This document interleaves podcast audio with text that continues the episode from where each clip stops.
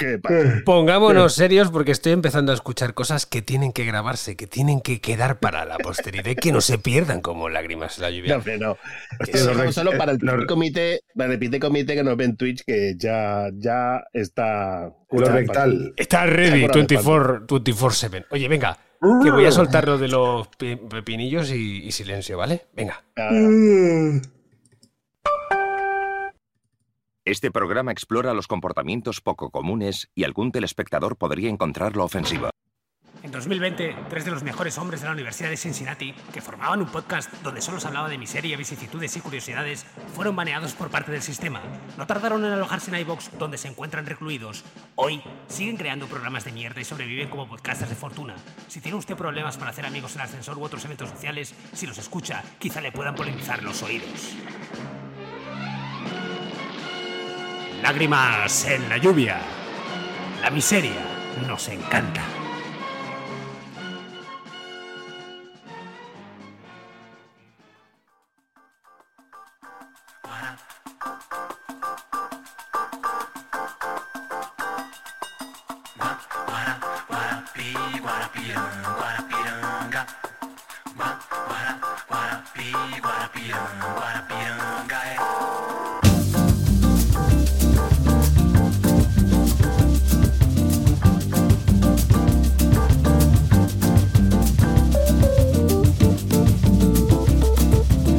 Cago en el COVID. En eso me cago, señores. Estoy esta noche aquí esperando a que lleguen los remeros.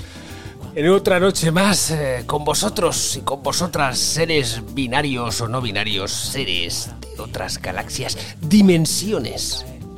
Estamos aquí congregados todos juntos, respirando. No puedo oler el azufre, no, no siento esas leves trazas de azufre que me desprende el estigio, pero Carante muy amablemente me dice que dé las dos moneditas, la del rey emérito, que tengo aquí la de 20 duros, también la de euro del rey emérito, que dentro de poco estará con nosotros. También esta otra moneda rara con un símbolo, no sé si es conflico fálico o qué es. En cualquier caso, le pago lo que merece este ente, este ser, que nos brinda su barca para ir a llevar almas errantes hacia el Hades, porque de esto va este programa, señores y señoras y seres no binarios. Este programa es un contenido aural que viene dispuesto a polinizar vuestros oídos, a hacer que seáis líderes de cualquier conversación de ascensor o evento social de baja intensidad. Y para todos aquellos que ya nos conocen, sabéis que cruzamos el Hades, pero lo hacemos a remo. Y para poder hacerlo, necesitamos dos remos, porque alguna vez lo hemos hecho con uno y hemos estado dando vueltas como gilipollas. Y el primero, que se sienta a la izquierda, que blande un remo con empuñadura de nácar y que tiene tres honoris causa por la Universidad de Cincinnati, Oklahoma y Massachusetts, el doctor Cibeta. Pues si tú te cagas en el COVID que lleva. ¿Cuántos días llevas con el COVID? A ver, eh, con positivo desde el 16, pero yo creo que es desde el 15. Yo llevo más días, llevo ya 10 días con esto y no se va ni para atrás, ni con agua caliente el cabronazo este. Estoy Ya, harto. ya, ya, ya, cabrón, pero mi realidad es de apenas un metro ochenta por tres, 3.50. O sea, yo estoy en una puta celda. Hoy es Sí, el único día que he salido. Pero si la ventaja es que en casa estamos todos con el COVID, tampoco es que se la acabo de ver. Eso sí, me puedo mover, claro, porque estamos todos contagiados, con lo cual da igual. Pero bueno, vamos a seguir con estas tribulaciones en breve, señor o doctor Cibeta. Así que vamos a dejar que pase por la derecha un remero que blande un remo con empuñadura de cobre, que además es platino en AliExpress, es el personal shopper de Donald Trump y la ayatollah de miseria, Lord Sartan. Os siempre digo hola, buenos días, buenas tardes, buenas noches, dependiendo de la hora que nos estéis escuchando. En esta ocasión no podréis gozar de la visión de mi cara debido a que mi ordenador ha fallecido y no sé cuándo podré volver a, a emitir mi presencia entre vosotros. Bueno, realmente siempre estarás ahí, no te preocupes. Oye, Sí, ¿sabéis? sí. Esta noche es especial por muchos motivos. Estamos, todo, bueno, dos integrantes de, de tres eh, infestados todavía por COVID. Yo, en vez de una birra, estoy con paracetamol. Esto no, no lo había hecho hasta ahora, es maravilloso.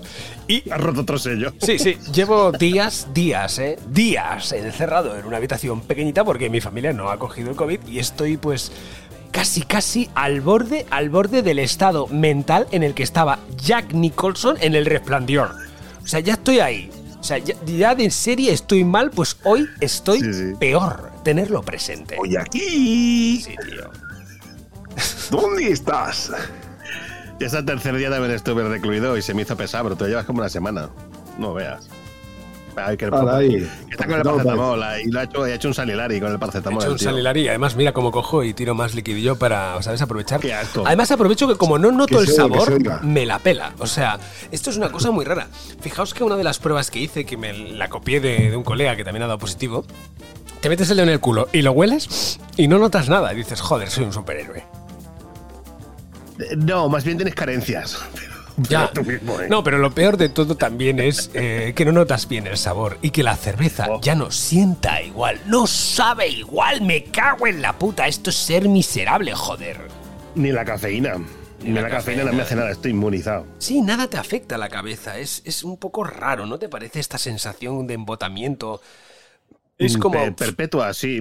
Llevo así una semana y estoy hasta las narices. Nunca mejor dicho.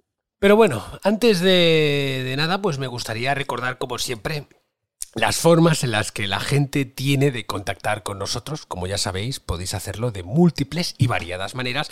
Todas ellas tienen un mínimo común denominador y tal vez os suene porque la, me- la mejor forma de encontrarnos es teclear en cualquier sitio La miseria me encanta. arroba gmail.com, ¿no? Qué mal, ¿no? Esto es el COVID, que ya no, no, no debería haber Bueno, hecho eso. Es uno de los efectos. Ese, exacto, o sea, estoy involucionando como una perra. Realmente no, realmente es La miseria me encanta. canal de Telegram que lo flipas. ¿Verdad? Sí. Tenemos un canal de Telegram, ¿no? No, joder, no me dejáis así. Por supuesto que sí. tengo un canal de Telegram que está más activo que nunca. Puedo dar fe. No, y además, fijaos lo que hace lo que hace el tiempo, que estoy subiendo allá como pequeños clips de miseria y no veas la de momentos guays que hay. Hombre, anécdotas de mis series, se aprende algo nuevo en cada programa, ha sido una nueva especie, no te metas con Ghibli, no, no has parado. No, no, no, no para, pero bueno. Además Vamos a de ir eso, buscando perlas, perlas. Además de eso, como ya hemos dicho, eh, tenemos otras formas de contactar con, con nosotros, que es como por ejemplo La miseria me encanta. arroba gmail.com, que es ese medio tan arcaico, pero bueno, que sigue siendo vivo y que hace poco pues eh, compartimos el audio de un oyente que lo que intentaba era saturar nuestro buzón. Y dinos, señor Lord Sultan, ¿estás saturado? Pues no necesariamente, pero tenemos dos correos que son muy interesantes. Hostia, sin, sin ganas de saturar, por- porque sí. Sí, no, bueno, a ver, eh, están muy bien los dos, decir, son correos muy completos.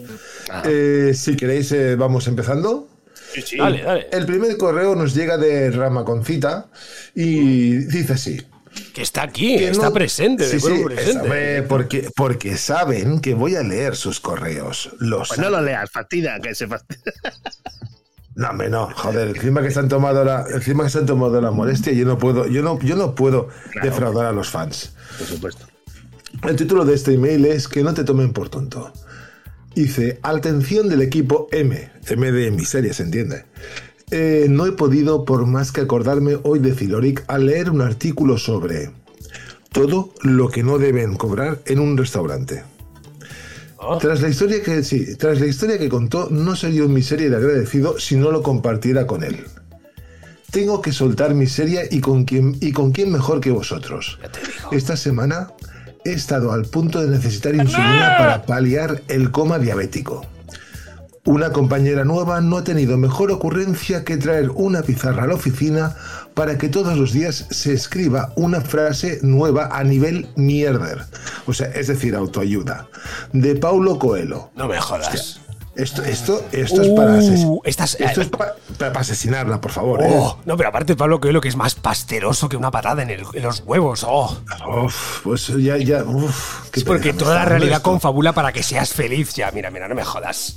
Sí, mira, como él, como mismo, él mismo dice, dice, como diría Gran Murtaugh de Ar- en Arma Letal, soy demasiado viejo para esta mierda. Me cago en la puta y tanto que lo eres, tío. O sea, ¿pero qué dices? Es que, esta, ¿qué edad tiene esta, esta persona que os ha puesto eso? Pero es para. Yo, yo la trolearía, No, no, ¿eh? yo escribiría no ya pollas, ¿eh? tiene, tiene bastante porque tiene la cabeza muy bien amueblada.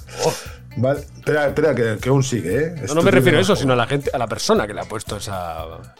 La esa pizarra de los cojones. Ah, La pizarra. Ah, bueno, eso ya Claro. podemos deducir que es un. no Dibújale una polla, hombre, y ponle la miseria me 12 encanta. O así. Bueno, esto o, o 12 o gente que se deja llevar mucho por esto, por estos de los de los coaches, ¿sabes? Sí, sí. Es decir, hace esto porque tal, no sé qué. Shame. Y, y total es mierda, ¿sabes? Shame. Pero bueno, Shame. seguimos. Shame. Uh, 43 Vergüenza. que, que tiene la Flower Power.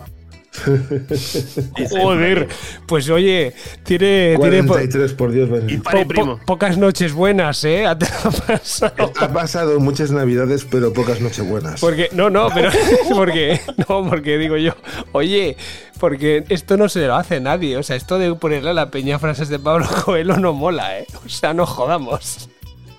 Si lo que estás pretendiendo es que te partan la boca, es la mejor solución. Y si, si quieren que pongan alguna de Isaac Asimov, yo qué sé, pero de Pap, Coelho, eh. No sé, tío. Yo daría frases de Bender Rodríguez, por ejemplo. Oh, exacto, tío, déjate de hostias. Pero sigue, sigue con el, el- el email. Sigue, sigue. Seguimos, seguimos. Sí, sí, porque hoy hay faena, hoy hay faena. ¿eh? Uf, Ya te Ramoncita, digo que sí. perdona. Mira, con todo ello, de Paulo Coelho he saltado en la dispersión típica de nuestra época, a navegar por la red, tratando de contrarrestar la melaza, dando por los conocidos memes de en mi libro.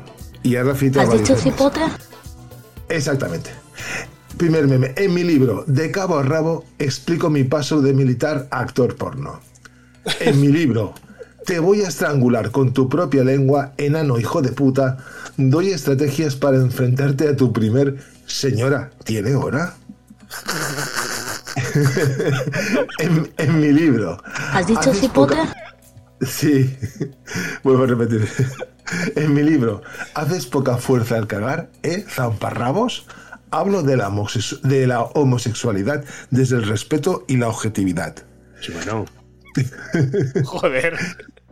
Y Espérate que no he acabado. Y se pone, veo una sección al estilo de los nombres de películas porno que ya disfrutamos. Hombre. Dice, bueno, me despido del equipo M y de todos los miserios de Pro, dando gracias a vuestro podcast a por conseguir que este año sea mucho menos miserable.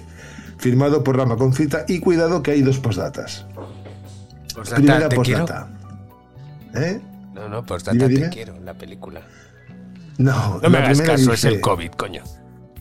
Dice, con las monedas del emérito guardadas para que Caronte me lleve especial fin de año. O sea, esto nos lo están pidiendo ya mucho, ¿eh? Claro. Aquí, aquí quieren fin de año. Nos dan trabajo, nos dan trabajo sin parar, tío. ¿Qué es esto? Ah, mira, oye, yo- tranquilos yo que hay desde, fin de desde año, las ¿eh? ondas...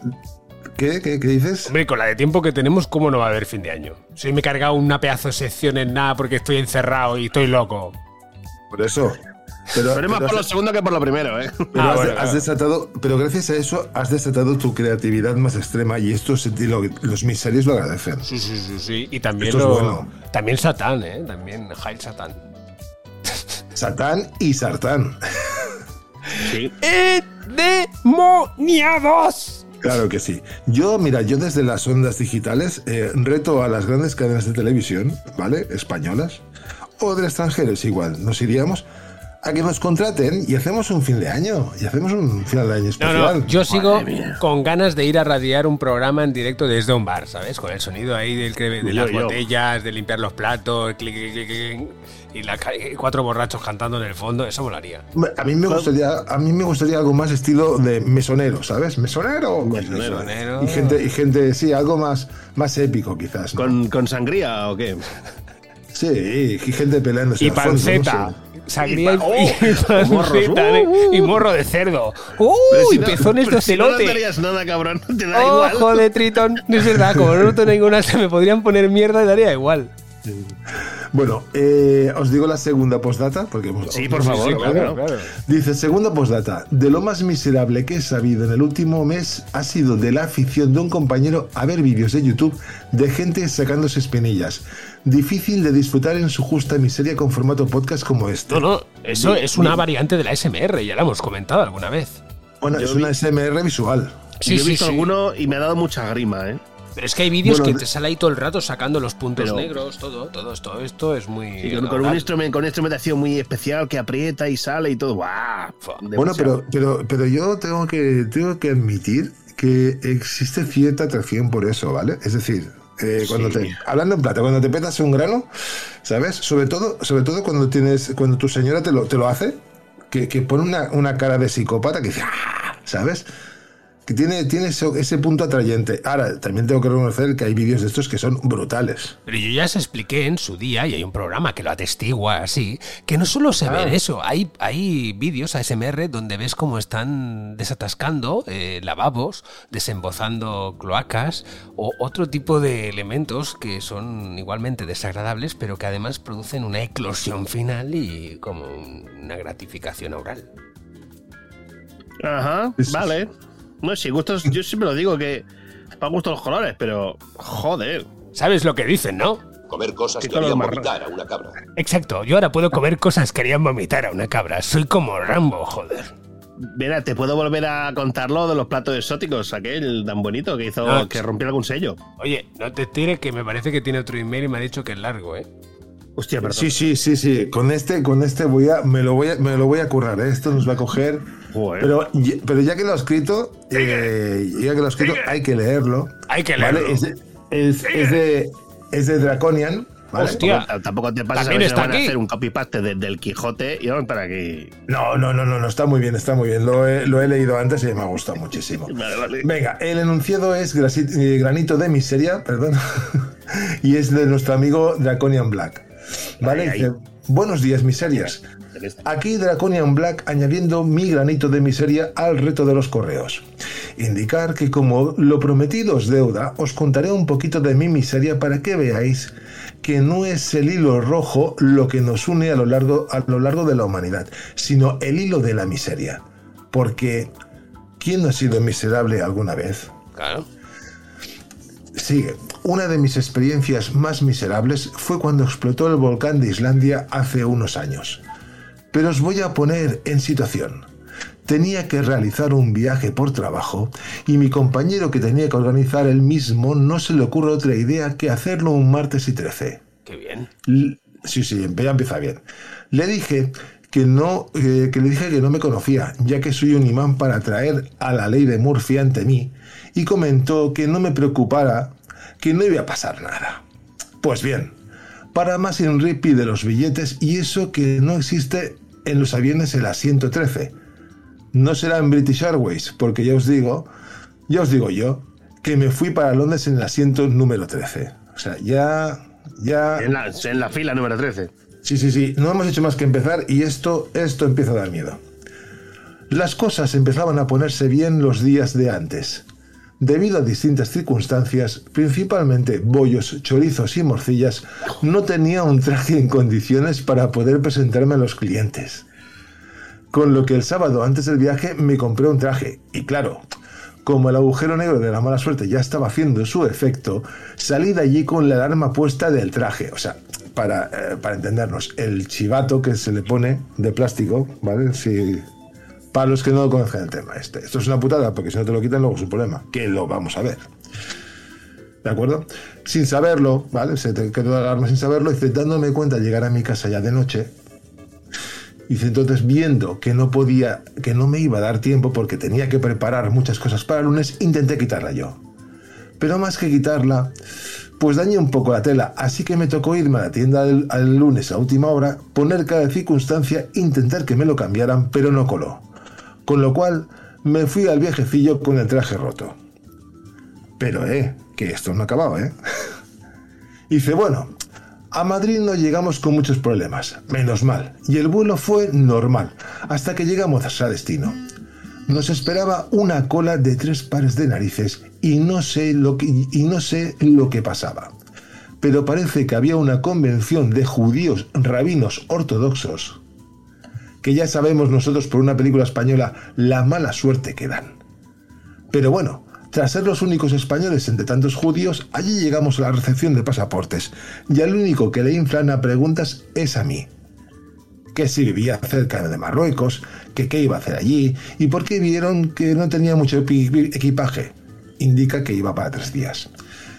Que si no, ya os digo yo que hubiera tenido una experiencia aural. Nos recogió el chofer del cliente, en un coche que creo yo que lo habían utilizado más de una vez para de picadero, por las manchas blancas que había en el asiento. Eh, es chungo esto. Con lo cual el traje ya terminó de estrenarse. Qué bonito. Ese coche, a ver, hago un inciso, ese coche seguramente eh, lo usarían mucho en Panamá. ¿eh? Le, eh, le pasas la luz UV y vamos, eso brilla como una discoteca. Ya te digo. Vale, entonces seguimos. Eh, entonces, vale, desde desde allí, en lugar de dejarnos en el hotel para asearnos, porque ya empezábamos a oler a cuero, nos llevó directamente a la empresa del cliente, donde sin descansar desde las 5 de la mañana que salimos rumbo a Madrid, nos tuvo hasta las 6 de la tarde a piñón. Entre medias, nos dio un pisco a base de sándwiches ingleses, pero como, pero como era un cliente indio, le espirraba el pimiento, lo que hizo que yo no pudiera comer porque era alérgico. Así, mi única comida fueron unas patatas de bolsa. Menos mal que eran lais. Al mismo tiempo me di cuenta que a un indio no tienes que denegarle una invitación a su comida, aunque te mueras por un choque anafilático, porque son la leche de rencorosos como veréis. De momento, tela, ¿eh? Está, está cargado de miseria, pero cargado, cargado, ¿eh? Mucho. Pues tranquilos que aún faltan como cinco párrafos. Madre mía, esto es toda una historia, ¿eh? Aquí hay pozo. Sí, no, no, no. Esto, esto, esto es para escribir un libro. ¿Vale? Eh, venga, seguimos. Después de la sesión de trabajo, nos fuimos a cenar mi compañero y yo y luego al hotel. La verdad es que podía haberme quedado allí, pero me gusta vivir al límite de mi suerte y me fui al centro de Londres yo solo desde Wembley ya que mi compañero estaba reventado. Después de varias vueltas perderme en el metro, pensé que ya tenía un móvil con cámara. Dije, voy a hacerme un selfie en Piccadilly Circus frente a las pantallas que tienen los anuncios. La verdad es que la foto salió, pero tras hacerse un segundo después se apagaron todas las pantallas y ya no, pudi- y ya no las pudieron arreglar hasta que me fui. Ahí vi que el viaje iba a ser aún más interesante. Hostia. Sí, sí. Se le Al está día- aquí todo, ¿eh? Sí, aquí hay, una, aquí hay una conjunción de varios factores que es brutal. Es brutal. O sea, este Draconian, tío, allá por donde pasas te persigue la miseria. Esto ya está más que demostrado. Seguimos, seguimos. Ya te digo yo que iba a tener curro aquí, ¿eh? Prácticamente creo que con el correo de Draconian estoy haciendo una sección. ¿eh? ya lo veo, sí, sí, sí. Seguimos, que os tengo ahí interesados. Sí. Venga. Eh, al- a ver, ta, ta, ta, vale, sí. Al día siguiente por la mañana y viendo los serio, acontecimientos del día. Perdón, Que te pongas serio, joder. me pongo serio, hostia. Al día siguiente por la mañana y viendo los acontecimientos del día de antes, me tomé un desayuno muy potente porque la sorpresa de la comida de los indios me la esperaba. Al llegar a la hora de la comida de nuevo, todos los sándwiches sin excepción tenían pimiento y las patatas eran paprika. Sabía que al indio se le había caído bien, con lo cual me quedé sin comer. Además, parece que el negocio no iba a resultar, con lo cual nos tuvieron en una sala sin atendernos hasta las 6 de la tarde otra vez, que hijos de puta. ¡Qué belleza! Ese, ese, ese el hijo Qué de puta lo he belleza. añadido, lo he añadido yo. Ese día ya decidí que me quedaría a dormir en el hotel y no saldría. Ya te digo. Al día siguiente por la mañana y viendo la televisión de refilón, ya escuché que algo no iba bien con los vuelos. Parecía que había retrasos. Pero como había prisa para desayunar, como que no le presté atención, no fui el único. Mi compañero me dijo que ya vi que había una pequeña huelga, pero no sabíamos lo que estaba por venir. Llegamos a la empresa y los indios, y a los indios se les torció un cojón. Nos atendieron en cinco minutos y nos dijeron que no querían que volviésemos allí, con lo cual nos fuimos de turismo por Londres. Todo era más o menos bueno hasta que a las 3 de la tarde me llama mi señora y me cuenta que está, en el que está el espacio aéreo europeo cerrado por culpa de un volcán y que no puedo salir de Londres. Imaginaos, una isla y sin poder volar. Se lo digo a mi compañero y me suelta que me tranquilice, que seguro que el viernes todo va a salir, todo va a ir bien. Los cojones 33. No nos dejaron ni entrar en el aeropuerto. Nos mandaron de nuevo a la ciudad y nos dirigimos al tren que va debajo del Canal de la Mancha. Al taxista, por cierto, como teníamos libras y él no tenía datáfono, le tuvimos que pagar con euros. Todos los billetes estaban agotados, pero menos mal que había en la zona donde vendían los billetes dos españoles que nos dijeron que nos, esperas, que nos esperáramos, que intentarían conseguir un billete para nosotros. Y lo consiguieron. Vaya que sí lo consiguieron. Pero nos tocó correr al tren porque nos lo dieron en- en- a un minuto antes de que saliera y el tren no esperaba. O sea, tela marinera. Vamos. Pero, pero, pero ¿esto, Yo- ¿esto qué es? ¿Una Es- a quincama ver, a o ver, qué? Esto, esto, esto que está diciendo, todos en mayor o menor medida hemos pasado la situación esta. Mi pregunta es, ¿cuántas birras lleváis en el cuerpo? Porque cuando pasa esto, lo mejor es echarle alcohol a la situación, ¿eh? La única forma de, de- de que la miseria no te empape. De sobrellevarlo. Exacto, y Sí, pues. ir haciendo drift con la miseria. Mira, Yo, no- mira, yo te, aquí. yo te digo una cosa. Y, encima, y encima bien cocido, mm, Pues no llevaban. solución. Dice, porque está en directo también. Mal, mal, no una cerveza, pues te lo Pero recomiendo, sufrió ¿eh? en directo. Cuando tú ves que la miseria sube, tú, tss, camarero, una cerveza. Y eso me pasó en Londres y yo te digo, me petó la morrana y iba con un, a una, a una media, una media pita cada, cada hora, imagínate, ¿eh? Y vas con un punky también. Me, me Oh, dijiste, bro, un ¿no? tío, fue brutal, pero bueno, esto, esto, esto lo contaremos. Bueno, ya conté una parte una- otro día. Bueno, Ahora hay más ¿Qué? email, ¿no? O ya está. atacamos, atacamos a los dos últimos párrafos. Venga, va. Dale. Eh, que este correazo, eh, este correo vale como por 50. Podríamos Yo creo que. Draconian realmente ha hecho una saturación de correo, porque estáis dando una faena, cabrones, que pa' qué. Ay, ay. Pe- Pero con alegría, eh, o sea, con alegría. Lo ha conseguido, ¿eh? Él con su email ha conseguido saturarte los saltantes. Vale. Os recordamos, os recordamos que han conseguido ya en el último minuto el billete y que van al tren. ¿Vale? Situados, seguimos. Parecía que todo estaba ya viento en popa, ya estábamos en París y no teníamos mar alrededor. Pero la miseria acechaba de nuevo. Siempre. Francia tenía huelga de trenes durante esos días, con lo cual estábamos igual de aislados que en Londres.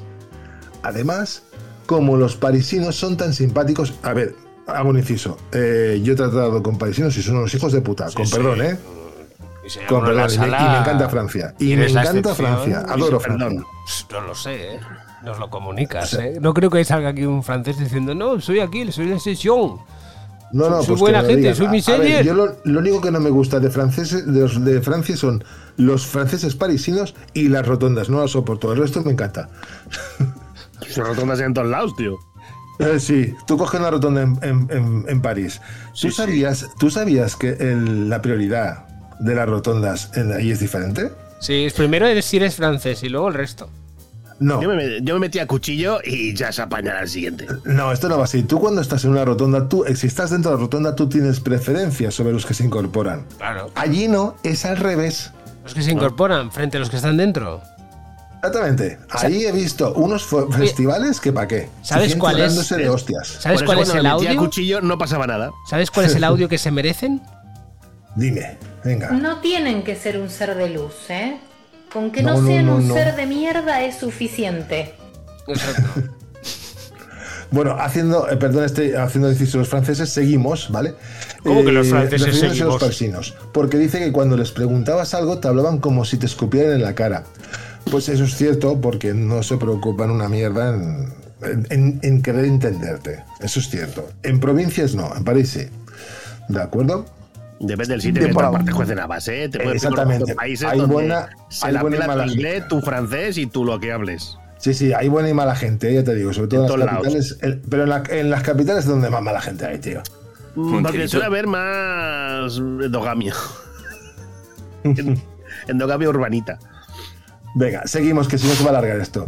Eh, pero bueno, eh, dijimos que vamos a alquilar un coche, pero ni por esas. Los franceses decían que no querían quedarse sin coches, con lo que nos, de- que no- con lo que nos eh, dejaron de con lo que dejaron de alquilar coches a la gente. Increíble pero cierto. Mi compañero y yo, como dos ratas en una ratonera, empezamos a patearnos todas las estaciones que había para encontrar un tren que nos acercara a la península, pero nada, no pudimos encontrar absolutamente nada. Menos mal que mi santa señora empezó a hablar aquí con agencias de viaje, entre paréntesis, porque el Estado nos dio por vendidos. Entonces, eh, le dijeron que iban a reforzar los autobuses. Nos fuimos corriendo a la Estación Internacional de Autobuses de París y la cola llegaba hasta la puerta. Ya era imposible que pudiéramos salir hasta el lunes de París. Y entonces hice la cosa más miserable que se puede hacer. Me arrastré suplicando a los primeros que estaban en la cola que eran españoles y les supliqué que nos integraran dentro de su grupo. Imaginaos la cara que me vieron que se apiadaron de nosotros y nos colaron, pudiendo llegar a conseguir un autobús para el sábado. Perdona, eh, hago otro inciso, digo, Draconian, esto no es, no es ser un miserable, esto se llama sobrevivir. Total. improvisar, sobrevivir Exactamente. Exactamente. Eres un puto marine, vamos, joder. de la miseria. Seguimos. Pero te faltaban las birras, que hubiera sido todo más fácil, créeme. Yo creo que borracho no lo había arreglado. Filoni. No hace falta ir bueno. borracho, pero con un par de birras te digo yo que todo va mejor. Siempre Sí, va sí, mejor sí. en estas situaciones. Te lo digo en serio. Bueno, no se hubiera reído, pero bueno. Es experiencia personal. Uf, hostia, madre mía. Mira, seguimos. Bueno, solo decir que el viaje, de- solo decir que el viaje de vuelta, además de las 16 horas que fueron de autobús, ya más tranquilos, sí, ya más tranquilos nos lo pasamos bien. Si no llega a ser porque el autobús era una, ¿qué pone? Una requense. Una requense y la distancia de las rodillas era, li- era limitado. Esto de la requense no lo entiendo, Laconia. ¿A qué te refieres? No sé. Ya me, lo- ya me lo dirás. Di- Bueno, entiendo, entiendo que era una puta mierda el autobús, hablando mal y pronto, y ya está. ¿Vale? Con lo- eh, y el, el espacio de, de rodillas ha limitado, con lo que íbamos en una lata de conservas, pero felices. Solo os diré también que para cerrar el círculo, el asiento del autobús de, eh, de vuelta era el 13, ¿cómo no? Joder, mucho. Bueno, creo que me he extendido. No, que va, tronco, No, no, no, no, has hecho más guion que una sección nuestra. Ah, Pero mira, bueno, ya estoy diciendo, gusta. Requense es un autobús de pueblo, coño. Exacto, de esos que te deja de eso culo se llama un carpeta. borreguero también, joder. Exacto. Lo he Vale. buscado, dice Luis, en general a todos los autobuses Eh. y en especial que hace el recorrido del Albacete a Valencia y viceversa. No hablemos Vale, vale, de perfecto, los perfecto. famosísimos autobuses de la ruta al bacalao, ¿eh? que hay un reportaje por ahí que rula que un día os lo de traer, ¿eh? Bueno, y yo eso lo hice en coche. Ya, ya, te veo, ¿eh? Sí, sí. Pero bueno, Bueno, seguimos. Todavía. Eh, bueno, creo que me he extendido. Solo comentar que, que ya que me dejáis hablar de mis libros, solo salvaré, atención esto, ¿eh? Solo salvaré de uno que va a estar gratis en Amazon los días 23 y 24 de diciembre. ¿Eh? Lanza el brujo monedas, ¿eh? Aquí. He dicho gratis. Claro, pero oye, esto es promoción. Está, está- está- aquí Draconian está haciendo promoción en el programa porque sabe que nosotros lo aceptamos todo. ¿Vale? Eh, seguro que el programa lo hacéis después y ya no se pueden descargar. Sí, no se lo pueden descargar. Pues no, como sí, estás sí, viendo, sí, lo estamos haciendo ahora para que la gente lo aproveche. Se llama La Cita y el autor soy yo, Ángel Buendía. la cita era Y de- no, la- el libro se llama La Cita. la cita. La cita. Y el autor, y el autor es Ángel Buendía. Pues lo vamos a buscar. alias Draconian Black. ¿Cuándo dices que estará gratis? El 23 24. y el 24. Ahí hay una cita. ¿Lo ves? Ha quedado esto. La cita, 23. Lo, lo raro es que no fuera el 13, tío, de diciembre, macho. Dicho está, luego no te quejes, que te vendrá lo que te vendrá. Esto es miseria. Pero bueno, ya estamos con el email porque aquí ya marca Sí, sí, 33 sí. minutos. Sí, sí, Pero vosotros ¿eh? habéis tenido miseria de estas de en viajes porque yo he tenido para aburrir. Sí. Bueno, oye, no vamos a dilatarlo, que si no nos va a salir un programa muy No, no, largo. sí, sí, ya está, ya está, ya está. No, ya no, está, no me refiero a eso, sino que debemos ir al turrón y a trabajar porque hoy os traigo amigos y amigas que no lo saben ni mis compañeros, porque a mí me gusta eso, traer sorpresa. Una sección que no va a ser de risa, pero miserable lo es y un montón. Lo, de la- lo del musical de Spider-Man no era de risa y fue la hostia.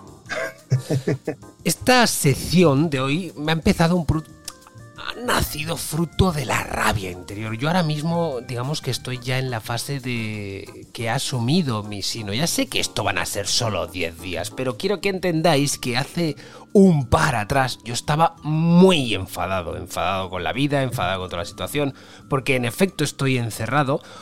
Hoy he salido porque tengo el despachito y, y no salgo mucho porque no quiero afectar ni a mi mujer ni a mis hijos, ya que han dado negativo. Estoy encerrado en una habitación súper pequeña, ¿vale? Y empecé a escribir un guion que lo titulé Me cago en el COVID. ¿Vale? Bueno, sí. lo suscribiré ya que estamos, ¿no? Y media España. Y empecé escribiendo algo a ver qué os parece, qué os, qué os evoca esto que voy a decir, ¿vale? Si ahora mismo te dijera que vas a poder encerrarte en una habitación con internet, María, cantidad de inputs para entretenerte, tal vez lo enfoques de forma positiva y te digas a ti mismo que vas a poder ponerte al día con todo. Leer aquel libro que se te quedó atascado, jugar a ese juego que tantas horas te requería, ver esa serie que tenías en pendientes.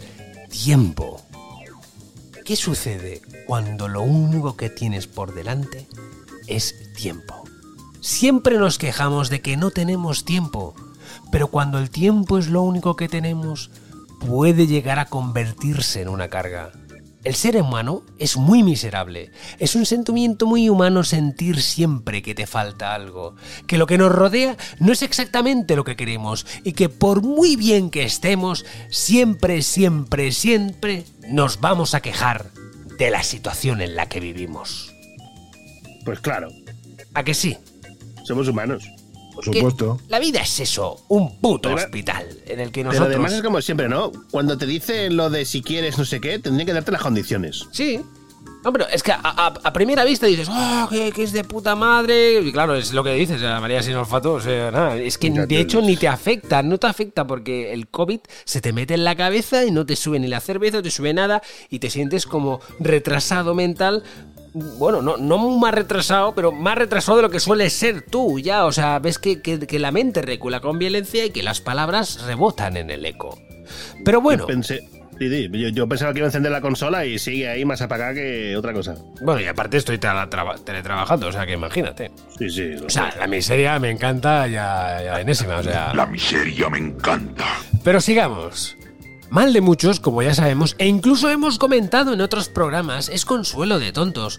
Pero también, a veces, la estupidez de unos pocos se convierte en el mal de muchos. Sí, Esto- sí, bu- bueno, sin comentarios. Esto que he dicho va a conectar con algo que tú, señor doctor Civeta, has comentado en alguna de tus secciones de Interesting as Fuck, en el que nos hablabas de gente que se dedicaba a embarcar a los demás, a aprovecharse de los demás, bien fuera vendiendo tónicos, bien fuera vendiendo curas milagrosas que al final Sí. resultaban ser en algunos casos como laxantes, ¿vale? En el, en el mejor de los casos no- eran inocuas para la vida humana y en el Totalmente. peor eran nocivas. También nos has estado explicando cómo pues Mm. eh, el agua con la radiación pues era un ítem, cualquier ítem con radiación eran ítems pues que la gente pues de alguna vez se te tiraba. Pero a día de hoy con el COVID pues nosotros hemos visto pues sin ir más lejos a Miguel Bosé que es eh, la parte integrante del Señor de los Anillos Fálicos, como negaba la mayor, aunque pues ponía un montón de medidas de seguridad para que le hiciera Jordi Évole una entrevista, ¿no? ¿Os acordáis de esto? Sí, Sí, sí, sí. Qué hipócrita el tío. Así que, dicho todo esto, si yo os digo dióxido de cloro, ¿os suena algo? ¿Has dicho cipota? Sí, he dicho, he dicho, he dicho cipote, pero si digo, no me quites la frase, me la voy a poner, ¿eh? Dióxido ¿Has de dicho cloro. cipota? Pero si os digo dióxido de cloro, ¿os dice algo? Dióxido de cloro. Yo ese día es que no fui a química, tío. Bueno, pues quiero que sepáis que es un compuesto químico que sirve, entre otras cosas, para blanquear el agua. ¿eh? Es una sustancia moderadamente tóxica y que alguna gente la defiende como una cura y tratamiento para el COVID. Ah, Oye, Esto que os traigo hoy va unos pasos más allá de la locura de Miguel Bosé. Pero no he podido más que dedicarme al tema al ver que provenía de una fuente que ya hemos traído en- a este programa en unas cuantas ocasiones y que la he definido más de una vez como el pináculo de la sapiencia. Y amigos, ¿cuál es ese pináculo? el pináculo de la sapiencia. Sí, Reddit. no me cago en la Ah. No, Reddit, Twitter. No. Pues no sé. Yo que sé, ¡Esto es un que montón de basura! Vice, joder, es vice. Ah, es Mira verdad, que es lo he dicho Vice, más Vice, una vez. Es tu manantial de, de conocimiento. Es un manantial de conocimiento en el que todos deberíamos ir. Y además, hoy, hoy por suerte os puedo traer un reportaje de candente actualidad que está en el canal de Vice Español y que espero que todos y todas vayáis a verlo porque yo os voy a traer esa disección oral por aquello de que pienses, mira, pues habrá muchos miseriers que no querrán hacer ese paso. Así que tranquilos que lo que yo os traigo hoy va a ser como esa experiencia, pero os recomiendo encarecidamente que vayáis a verlo porque esta gente son realmente unos monstruos, unos cracks. Eh, lo que voy a hacer, para que entendáis un poquito, os voy a presentar cuál es el reportaje. El reportaje que os traigo hoy se llama Por la desinformación sobre el COVID, la gente se inyecta dióxido de cloro. La cloroquina es esta, ¿no? ¿Vale? Y lo lleva a cabo magistralmente una reportera americana que también habla español. El reportaje tiene trozos en inglés subtitulados a castellano y declaraciones de entrevistados en castellano. Pero para que la cosa fluya así oralmente, yo leeré las declaraciones de la reportera cuando las está diciendo en inglés, las leeré en castellano e iré soltando algunos audios del reportaje para que vayamos comentando. ¿Capisco? Lanza, lanza. ¿Sí? De acuerdo. Adelante. Os habéis quedado con el... Voy a quitar la música porque esto es serio y creo que... Con la coplilla. Que hay que hacerlo sin música. O sea, que os habéis quedado un poco con la copla de que por la desinformación sobre el COVID la gente se inyecta dióxido de cloro, ¿vale? El reportaje empieza mostrándonos a Fernando Arce, ¿vale? Este sujeto produce y vende dióxido de cloro, un desinfectante utilizado para limpiar piscinas y pisos. Sin embargo, Arce es uno de los muchos antivacunas convencidos de que este químico previene y cura el COVID al matar el virus dentro del cuerpo tal y como lo hace en la superficie, ¿vale? El tío tiene un piso montado de tal forma que parece la cocina de Heisenberg de Breaking Bad. No me extraña. Si se ¿Vale? gana la vida con ello. No, no, eh, Es para verlo, pero aunque no podamos verlo, vamos a poder escucharlo. Empezamos. Se sale lo fuerte del dióxido que queda en el recipiente de la última vez. ok. Cuando ya llegó la pandemia llegué a producir mil frascos. Creo que ganaba como 80 mil bolivianos al mes, más o menos. Hemos hecho dióxido en media hora. Agarro lleno un litro de agua fría y aquí le pongo 20 ml de dióxido. Cada hora tomo un vaso de 100 ml. Les voy a invitar 100 50 mililitros. ml. Haz un inciso, por favor. Espera, espera. ml. O sea, el tío, ¿veis? Se acaba de tragar el, el dióxido de cloro. Pero hay una cosa que, que me produce más estupor, ¿vale? Que eh, si recordáis, eh, en el episodio de Búfalo Alvarius, ¿de acuerdo? El tío que estaba narrando la historia o que estaba explicando todo esto, parece la misma voz, macho. No, no es la misma voz. Ya sé que parece la misma voz, pero no. Esta persona es realmente el, el que estamos viendo, que es Fernando Arce. Ah, vale, vale, que digo que no haya dejado el, el No, Búfalo Alvarius no, para no. pasarse al... De hecho, aquella persona. Si buscas dióxido de cloro, la tercera entrada del Ministerio de la Agencia Española de Medicamentos y Productos Sanitarios ya te dice que, bueno, No busques aún, no busques aún, que yo Sí, tengo sí, mucha no información, la tengo bien Busca, encuentra, organizada. acuérdate. La tengo bien organizada y la vas a necesitar, ¿vale? sí. Bien. Esto mola porque no teníais ni puta idea, ¿verdad? Yo tampoco, ¿eh? No. Y me he quedado a cuadros belgas, ¿vale? El tío al final le ha pegado un trago, ¿vale? ¿Sabéis cuántos son 80.000 boli- eh, bolivianos Bolívar. estos? ni idea. Unos 10.300 euros. Hostia puta. Ay, Vale. O sea, ¿Eso es de Venezuela? ¿Puede ser? Sí, sí, sí, sí, sí, sí. ¿Vale? O sea, tener esto en cuenta. Este tío ha ingresado mucho dinero, ¿eh? La Administración de Alimentos y Medicamentos de Estados Unidos y la mayoría de las instituciones de salud a nivel mundial dicen que ingerir dióxido de cloro puede ser peligroso. Consumir cualquier producto de dióxido de cloro puede causar náuseas, vómita, diarrea, síntomas graves de deshidratación, ¿vale? Pero todo esto no ha frenado a Arce, que no tiene formación médica. O sea, el tío es ingeniero, ¿vale? Quedados con lo que dice. Mi objetivo era descubrir que ese medicamento funcionaba en cualquier enfermedad. Tú sabes que eso suena un poco loco, ¿no? O sea, Sí. que el dióxido de cloro puede curar eh, cientos de enfermedades. Exacto. Eso suena loco. Sí, suena loco porque nos adoctrinaron a pensar de que eso no es posible. ¿De quién estamos hablando? De las dinastías Rockefeller, la familia Morgan, Rothschild. ¿Por qué?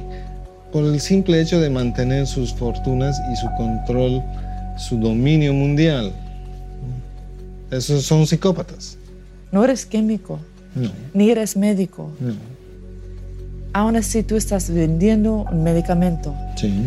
¿Eso no es puta. absurdo? No.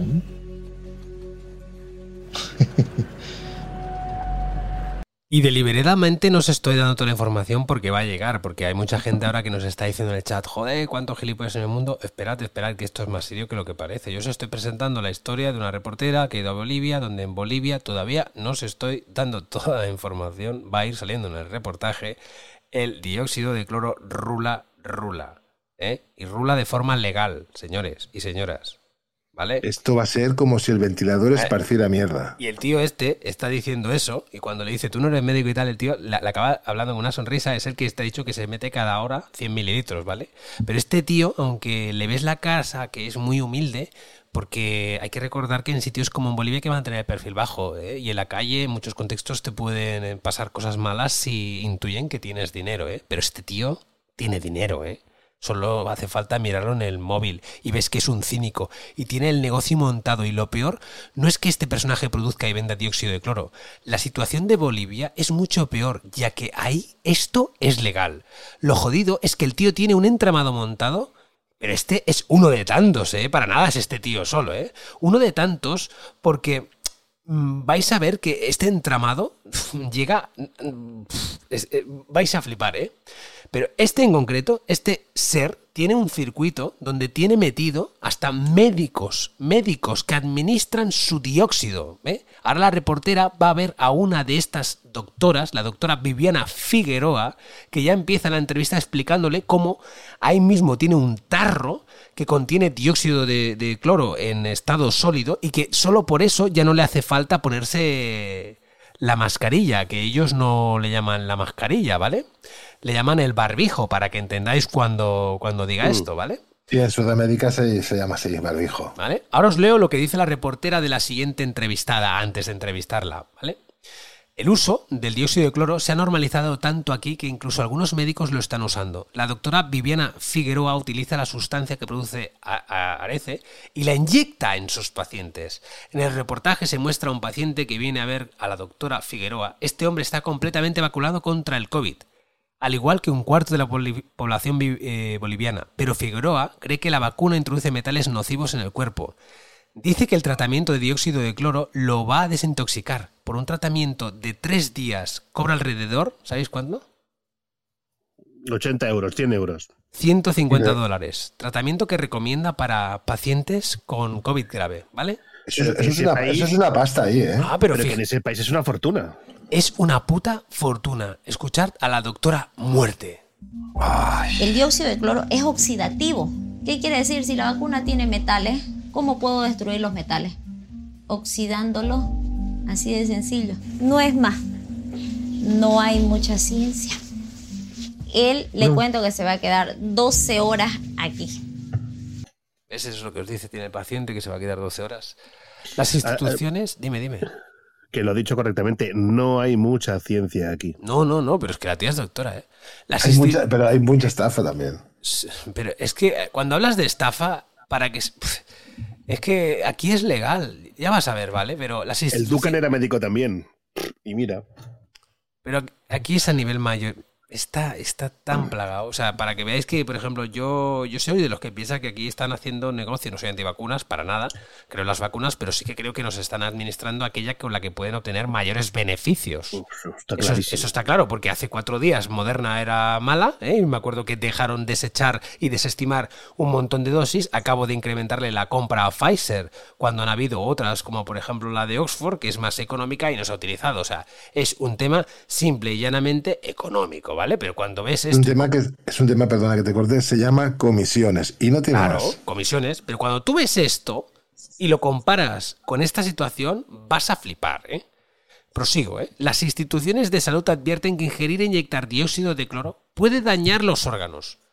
No hay ninguna evidencia científica de que proteja del COVID o que lo cure, ¿vale?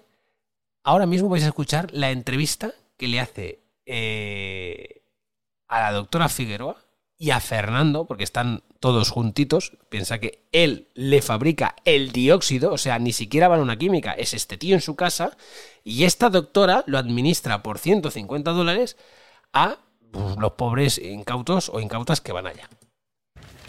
¿A cuántas personas has desintoxicado? Estoy más o menos a mi capacidad tope, estoy como cuatro porque cuesta desintoxicar. Cuatro personas que Por recibido. día. Cuatro personas por día que han recibido la vacuna que llega a su consultorio porque se quieren desintoxicar. Sí. ¿Qué va a pasar con la gente que se han vacunado? Son como la doctora dice, bombas de tiempo. Y los matan. Los matan. Sí, es un genocidio. Sí, esa es la pelea. Estamos diciendo que esto es un genocidio. Genocidio. ¿Qué te parece? Para cagarse, ¿eh? Me pregunto en qué antro se sacó el título de medicina esta mujer. Tal vez en el Club Metisaca de Panamá. Parece la doctora Mengele, que, que se ha aliado con Heisenberg boliviano del dióxido. Pero, pero si la doctora puede ser una doctora buenísima y saber un montón de medicina, pero ser una. ¿Cómo son los que no tienen ninguna empatía mm, contra, ¿Psicópatas? la gente? ¿Eran psicópatas? Sí, y sociópatas. cabeza, pero era eso. Y, banqueros también. Y sociópatas también, y banqueros, exacto. Pero tenéis que saber que el movimiento antivacunas es muy fuerte en Latinoamérica, en las redes sociales, en la calle. Este movimiento es al mismo tiempo pro dióxido de cloro. Desde actores hasta doctores promueven en las redes sociales y se refieren a él habitualmente como el MMS o solución mineral milagrosa. Mira, me estaba escuchando, buscando nuestras perlicas y tal, me he vuelto a reír algún podcast y justo me encontraba en el de la publicidad engañosa, donde hablamos de millones de personas lo recomiendan. Sí, claro. Pero atentos, escuchad alguno de los cortes que ponen en las redes sociales y que estos que os pongo yo ahora son los dos, son doctores. Escuchad. Los que nos hemos curado con el dióxido de cloro, con ivermectina, con hidroxicloroquina y no queremos ser parte de un calle. experimento, no nos pueden obligar a hacer vacunas. Por favor, no dejen el dióxido de cloro hoy menos que nunca. O sea, estos dos eran doctores, estaban en la calle y manifestándose. ¿eh? Esta no es la primera vez que se ha promovido el dióxido de cloro como una cura milagrosa. Durante años lo han vendido en África y Latinoamérica como un tratamiento para la malaria, el cáncer y el SIDA. Se ha promovido incluso con padres de niños autistas alrededor del mundo. Cuando apareció el COVID, estos que promovían el dióxido de cloro pues encontraron una nueva audiencia entre los que estaban más desesperados. Uno de los máximos exponentes de esto es Andreas Kalker. ¿Os suena este nombre?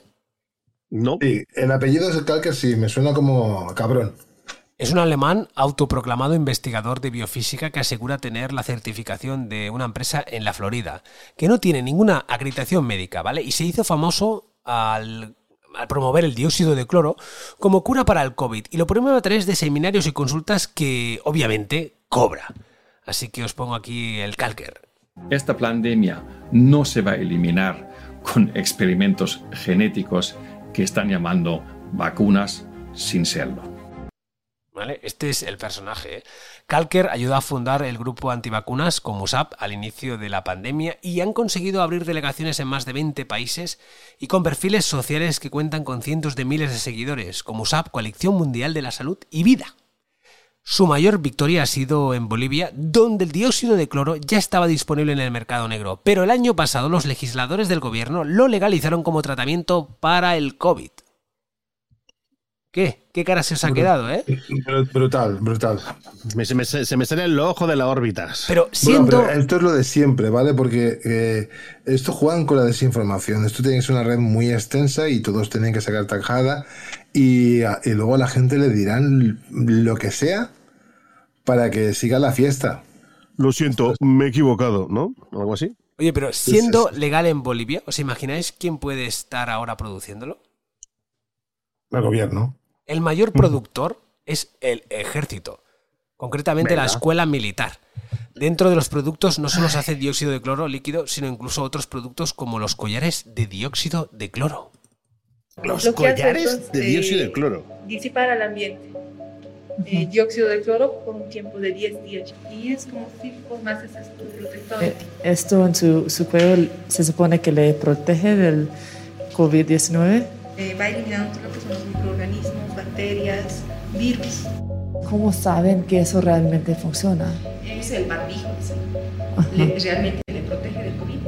¿Usted diría que el barbijo sí protege algo del COVID o no? Para mí, Sí. personalmente, no. No, no, no sirve para nada. Hija de puta, tío. Pero la tía va con eso, va con una. Es como un pase de una feria. Y esto dice: esto protege 12 días. Y sí que es, la tía lleva la mascarilla, ¿vale? Y bueno, seguro que estáis flipando, ¿no? No sé, estamos, estamos, en, la- estamos en, en línea de miseria, pero rozando a- al hijoputismo más grande o genocidio. Claro, claro, ya y veis que lo está, lo está llevando todo un gobierno y el ejército. No os lo perdáis que la reportera entrevista al coronel Enrique Bustamante, director de investigación en la Escuela Militar de Ingeniería, que está en esas mismas dependencias. La mayoría de las instituciones de salud han dicho que el dióxido de cloro podría ser muy peligroso y que no se debe de consumir. Por los datos que hemos visto y les hemos mostrado, no es peligroso. No es porque no es tóxico. Normalmente el dióxido se utiliza como agua mineral y está más próxima a lo que es medicina natural, digamos, ¿no? Es como tomarse un mate de té. ¿Qué diría una persona que dice lo que está haciendo es irresponsable promulgar, vender ese producto sin las pruebas? Estamos amparados en la ley. La ley nos autoriza a producir y comercializar el dióxido. Y ahí acabaría el tema, ¿no? Ahí acaba el tema, ¿eh? Estamos amparados en la ley. El Pero tabaco es- también está amparado por la ley, el alcohol está amparado por la ley. Eh, la electricidad también está amparada por la ley. Y tenemos el megavatio, ¿a cuánto está ahora? 300 y pico euros en España. y llegará a 20 400, pero que esto que esto que os estoy diciendo, pensadlo en un momento, es que todavía no sabéis, o sea, os estoy dejando como hacer el reportaje que te va diciendo qué ha comportado esto, o sea, qué es eso de que es legal ahí, ¿no? La persona que está detrás de la ley es Eva Copa, ex miembro del Partido Socialista de Bolivia y que presidió la aprobación de la ley como presidenta del Senado. Ahora es alcaldesa de una de las ciudades más grandes del país. Ojo al dato que la mujer empieza la entrevista eh, haciendo con un tirándose dióxido de cloro, ¿eh? nada más empezar a hablar con ella. Y la mujer, tenéis que tener en cuenta que, que tuvo COVID el verano pasado. ¿eh? Ahí viene la política muerte. Yo me he sanado con dióxido de cloro. Mi mamá también tomó dióxido de cloro y eh, bueno, nos hemos sentido mejor, ¿no? Y hemos tenido una mejor oxigenación, mayor resistencia y bueno, eso nos ayuda bastante. Y si no fuera por eso, ¿usted cree que hubiera aprobado la ley? Bueno, era una demanda también que había, ¿no? De la gente. Primero, no había vacunas, no sabíamos cuándo iba a llegar las vacunas, no teníamos medicamentos, así que teníamos que optar por otras cosas para poder sanarnos. Los referentes del dióxido de cloro dice que la, la vacuna está mala. Yo me he vacunado. No es bueno ir a extremos. ¿Qué diría a los críticos que dice que usted está promoviendo básicamente un veneno? Yo no estoy promoviendo ningún veneno, ¿no? Lo que yo estoy promoviendo es que la gente decida qué quiere utilizar eh, según su concepción el tema eh, de estos remedios. Esta es mi ciudad. Vive de al día, vive del comercio informal. Día que no trabajan, día que no comen. Y en un momento de desesperación, todos consumen lo que pueden. Mejor que nosotros tengamos una supervisión del dióxido de cloro aquí, a que lo compren en el mercado negro como si fuera pan caliente. Y no sabemos si siquiera es dióxido de cloro. No sea que perdamos el negocio. No, pero la tía es sincera, ¿eh? O sea, no... Sí, sí. Sí, no sé, si no pueden comprar ni vacunas ni nada y se dedican a pan y circo para tener algo secundario que ofrecer al pueblo para que no se les revuelte, pues bueno. Pero que es, es un país entero, o sea. Pero es Sí, que sí. ahora, ya sé que estáis flipando, pero mm, la cosa se va a poner peor. ¿eh? La ley en Bolivia no solo legalizó la producción de dióxido de cloro como tratamiento para el COVID, los pacientes en los hospitales tienen derecho a exigirlo. ¿Cómo? Lo que oyes, es decir, ahora la reportera se va a ir a primera línea, se va a ir a un hospital, a uno de los más importantes de Bolivia, a, directamente a la sala donde está la gente que de ahí sale o muerto o vivo. Es donde les ponen oxígeno, ¿no? Y es Sí, sí. aquí donde la reportera pues está hablando con, con un doctor que lleva trabajando en esto de primera línea y le pregunta lo que opina sobre, sobre esto. Él es el paciente que tomó dióxido de cloro. Es que va con mascarilla. informó que tomó un litro y medio de dióxido de cloro antes de O sea, os explico eso. La tía está totalmente ataviada, por eso vais a oír que hablan así. Y están viendo a un paciente que dice: Este es el paciente que ha entrado aquí tomando dióxido de, de cloro. ¿Vale? Porque si, si, la, si el paciente quiere, tú luego le tienes que seguir administrando el tratamiento. ¿eh? Quedaos con ese dato. Él es el paciente que tomó dióxido de cloro. La familia informó que tomó un litro y medio de dióxido de cloro antes de ingresar a terapia intensiva, ¿no? ¿Y tú crees que el hecho que él había tomado dióxido de cloro le hizo su situación más grave? Sí, por el hecho de pensar que el dióxido de cloro le iba a hacer recuperar. No vienen al hospital porque piensan que el dióxido de cloro les va a curar. Exactamente. ¿Tú estás viendo una diferencia en las pacientes que han tomado dióxido de cloro? Sí, yo tengo identificados cinco casos en este hospital que tomaron dióxido de cloro y uno de ellos recibió dióxido de cloro aquí. Los cinco fallecieron. ¿Hay algún efecto bueno del dióxido de cloro? No lo creo. La verdad no lo creo. El dióxido de cloro es eh, un tóxico muy irritante, es como la gasolina. Lastimosamente, cuando se administra el dióxido de cloro por forma intravenosa, comienza a sangrar el paciente por los ojos, comienza a sangrar por la sonda para orinar y realmente no es una forma muy adecuada de, de la administración. Y el hospital tiene que dejar que el paciente reciba el dióxido de cloro. Tiene que dejar, hay una ley que permite la administración. Es, es casi irónico, ¿no? Nos sentimos cansados, no puedo negar eso, pero cuando a mí me preguntan cómo se podría detener el impacto de la pandemia en Bolivia, simplemente aconsejar a todos, la medicina es cuestión de ciencia, no de mitos. A cuadros, tío, a cuadros. Flipando, ¿no? Buah. Yo estoy flipando muchísimo. Yo Bueno, suelo este- decir que, este- que- que todos los antivacunas que no vayan al médico nunca más, porque si no se los van a creer, ¿para qué? Pero aquí va más allá de lo, del tema de, de los antivacunas, ¿vale? O sea, os tengo que decir que el paciente que había ingresado y que había bebido todo ese dióxido de cloro murió dos días después de la visita de esta reportera. ¿eh? El mayor promotor de dióxido de cloro, el Andreas Lacker este, está bajo investigación en Argentina por vender una sustancia venenosa tras la muerte de un niño de 5 años a quien sus padres dieron dióxido de cloro, ¿vale? Sobre Mm. este hombre tenemos noticias también en España. Sabéis, en 2018 el Colegio Oficial de Médicos de Alicante, el COMA, hizo una llamada para boicotear un evento de Andreas para promover la solución mineral Milagro, alertando de la peligrosidad del consumo de la sustancia y denunciando que el MMS no es más que lejía industrial diluida al 28% y mezclada con ácido cítrico, cuya ingesta puede producir efectos adversos siendo una sustancia prohibida en España para el consumo humano y que su presunto poder curativo no era más que un mensaje fraudulento, ¿vale?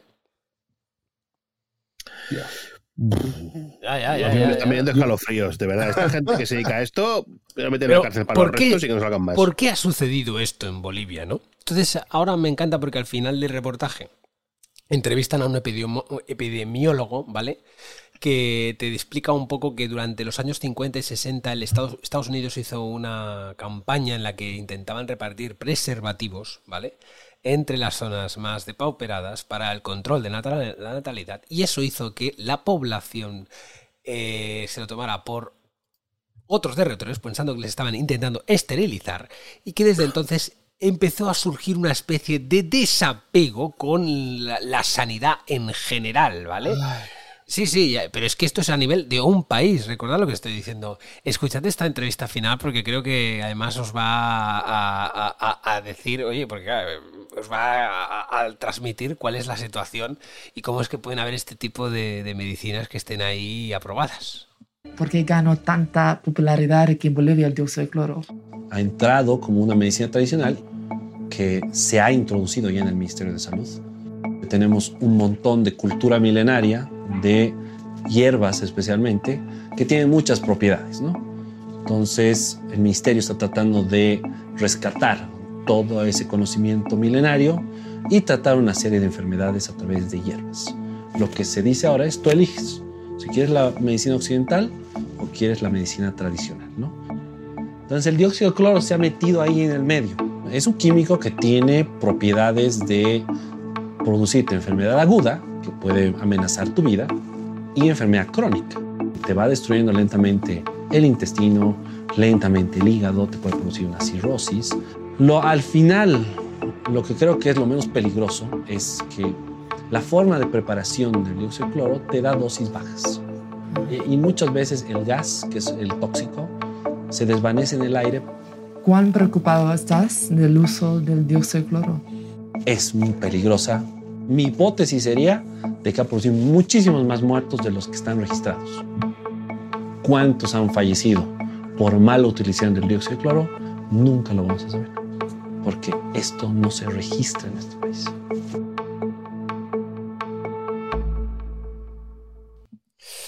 Bueno, y hasta aquí la seriedad.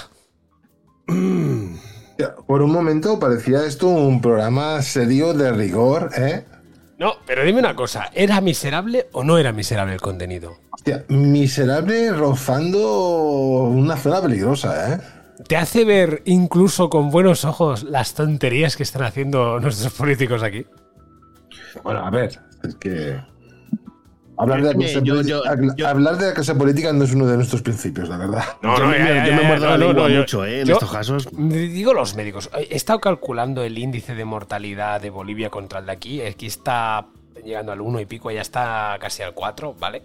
Y claro, obviamente no está todo registrado porque ya os lo dice el epidemiólogo. Dice, aquí lo que nos está registrando es un montón de casos ni de muerte del COVID ni de muerte de, de- de intoxicación porque esto está permitido ya que es un tóxico leve. Lo que pasa es que el consumo continuado de esto es jodido.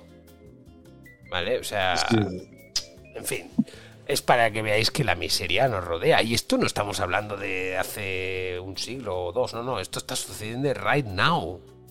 Sí, claro. Bueno, es ahora, es- ahora es el dióxido de cloro, pero también podemos hablar del tabaco, ¿vale? Como por ejemplo, decir aquí en España, ¿qué ha pasado? Eh, ¿quién, era el mayor, accionista de tabacalera, señores? El gobierno. ¿Quién? El gobierno. Y al gobierno le ha interesado de que todo Dios fume hasta que se ha dado cuenta, lamentablemente, que le sale más caro. Pues eh, cuidar a la población enferma por causa del tabaquismo que otra cosa. Y ahora lo que está haciendo a, a los fumadores es, a los pocos que quedan ya, castigarlos con precios abusivos y poniéndoselo todo súper complicado. Pero Porque ahora no les ha interesado, pero esto lo ha promovido el gobierno. Y recuerdo que es legal. Pero si a las compañías de, de- de tabaco les dicen, oye, aquí no metas ni cianhídricos, ni, ni adictivos, ni nada por el estilo, y que la gente fume tabaco normal, pff, bajaría todo en picado. No, no, sí, eso, eso es lo que quieren hacer, pero. Eso no porque te digo, porque les cargan lo que ganan, lo que ganan, lo que están ganando con el tabaco, lo pierden en el gasto sanitario. Sí, sí, Madre desde luego, claro, hombre. Bueno, pues hasta aquí mi mierda sección. ¿Qué os ha parecido? Muy interesante. Sí, sí, a, a mí me ha puesto un poquito de mala hostia, pero, pero bueno, sí, sí, que, son las cosas y que hay que contarlas como son. Exacto. Pero bueno, os he descubierto algo. Así que yo me iría cambiando de tema por el hecho de que este, este podcast es para polinizar oídos, ya sabéis. Sí, pero a mí me has dejado con muy mal cuerpo, cabrón. Bueno, pues ahora va así. arréglalo, arréglalo, ¿Y lo Zureta, arreglas? porque. No, yo voy a hablar de otra cosa que tampoco os va a costar mucho, pero Bueno, tira, tira. voy a tirar tu careta. Sexo.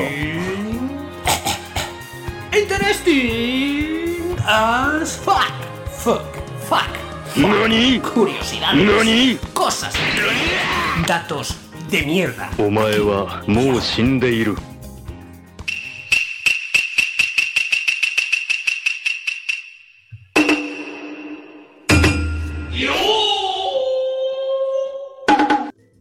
Pero tío, deja de añadir audios a mi careta, no se te va a oír.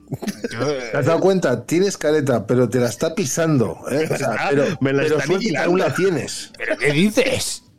Está ahí, mete 16 cosas, ya Te no. Estoy tirando sal a la careta. Es como, mira, no mejor. puedo oír ni tu, ni, ni, ni, ni tu lindo trino. Mira, es verdad que falta que dicen aquí que tenemos pendiente encontrar la, la, la, la- the soundtrack of the caret de los Pues hacerle caso, cabrones, y poneme una careta ya, hombre. Bueno, Pero si no hay prisa, si no hay prisa. Si total A ver. para mí. ¿A vosotros os suena el cuerpo de los idiotas como cuerpo de soldados? ¿No? Bueno, Hombre, esto podía ser un. el- este, esta parte de mi se vaya a titular El cuerpo de los idiotas. La solución del Pentágono a la escasez de soldados durante la guerra de Vietnam. Hostia. Mm, bueno, cuando Estados Unidos se involucró en Vietnam, se metió un atolladero del copón. Desde 1966 el país se hundía cada vez más en ese atolladero. Cuando el presidente Lyndon B. Johnson asumió el cargo tras el asesinato de JFK en el 63, Estados Unidos tenía 16.000 soldados en Vietnam. 16.000. Al año siguiente, la cifra aumentó ligeramente a 23.000. En el 65, sin embargo, tras las solicitudes de los comandantes estadounidenses en Vietnam, cada vez había más soldados y la cifra se disparó a 185.000. Y en 1966 volvería a duplicarse, casi 400.000 hombres. Hablamos de que en el 63 había 16.000 y en el 66 400.000. Ya ves. ¿Qué debe hacer, Sartán? Ya ves, tío.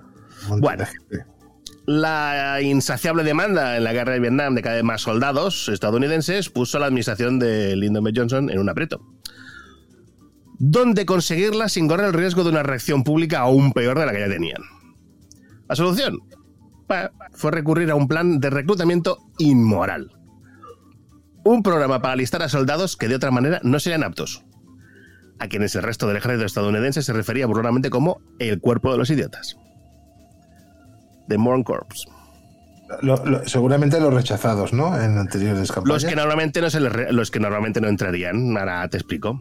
El resumen sería: si alistamos a gente apta, serían universitarios o estudiantes, todos de clases medias o medias altas. Vamos, familias que contaban para el apoyo en el Congreso y que no se quería molestar. Así que se recibieron aplazamientos para seguir con los estudios y no ir a la guerra. De esta manera, se evitaba el enviar a luchar y a morir en un país lejano que la mayoría de los estadounidenses no podrían ni ubicar en un mapa, ¿vale? Los reservistas sí que se movilizaban también, perdón, si se, si se movilizaban también, podrían proporcionar suficientes cuerpos. Sin embargo, se planteó un dilema similar. Las reservas y la Guardia Nacional estaban abrumadoramente llenas de hijos de personas acomodadas y conectadas y enviarlos a Vietnam produciría una reacción violenta. Se necesitaba con urgencia una solución diferente. Es que estamos otra vez, de parece que muchas veces nos conectamos, Chilori y yo, con temáticas. Hace cosas de Hollywood, yo tengo cosas de Hollywood. Él tiene cosas sobre injusticias y mierdas, yo tengo lo mismo. Sin decirnos nada, ¿eh? Estamos conectados. Conectados oralmente. El,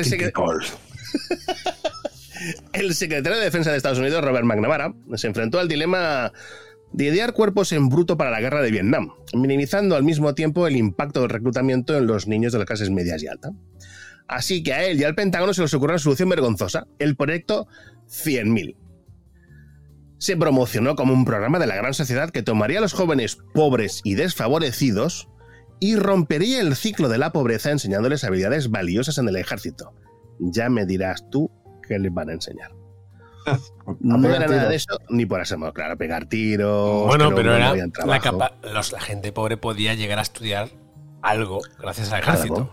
Esa era la idea, esa era la idea. Pero evidentemente ni de coña. No era así. No, era para engañar.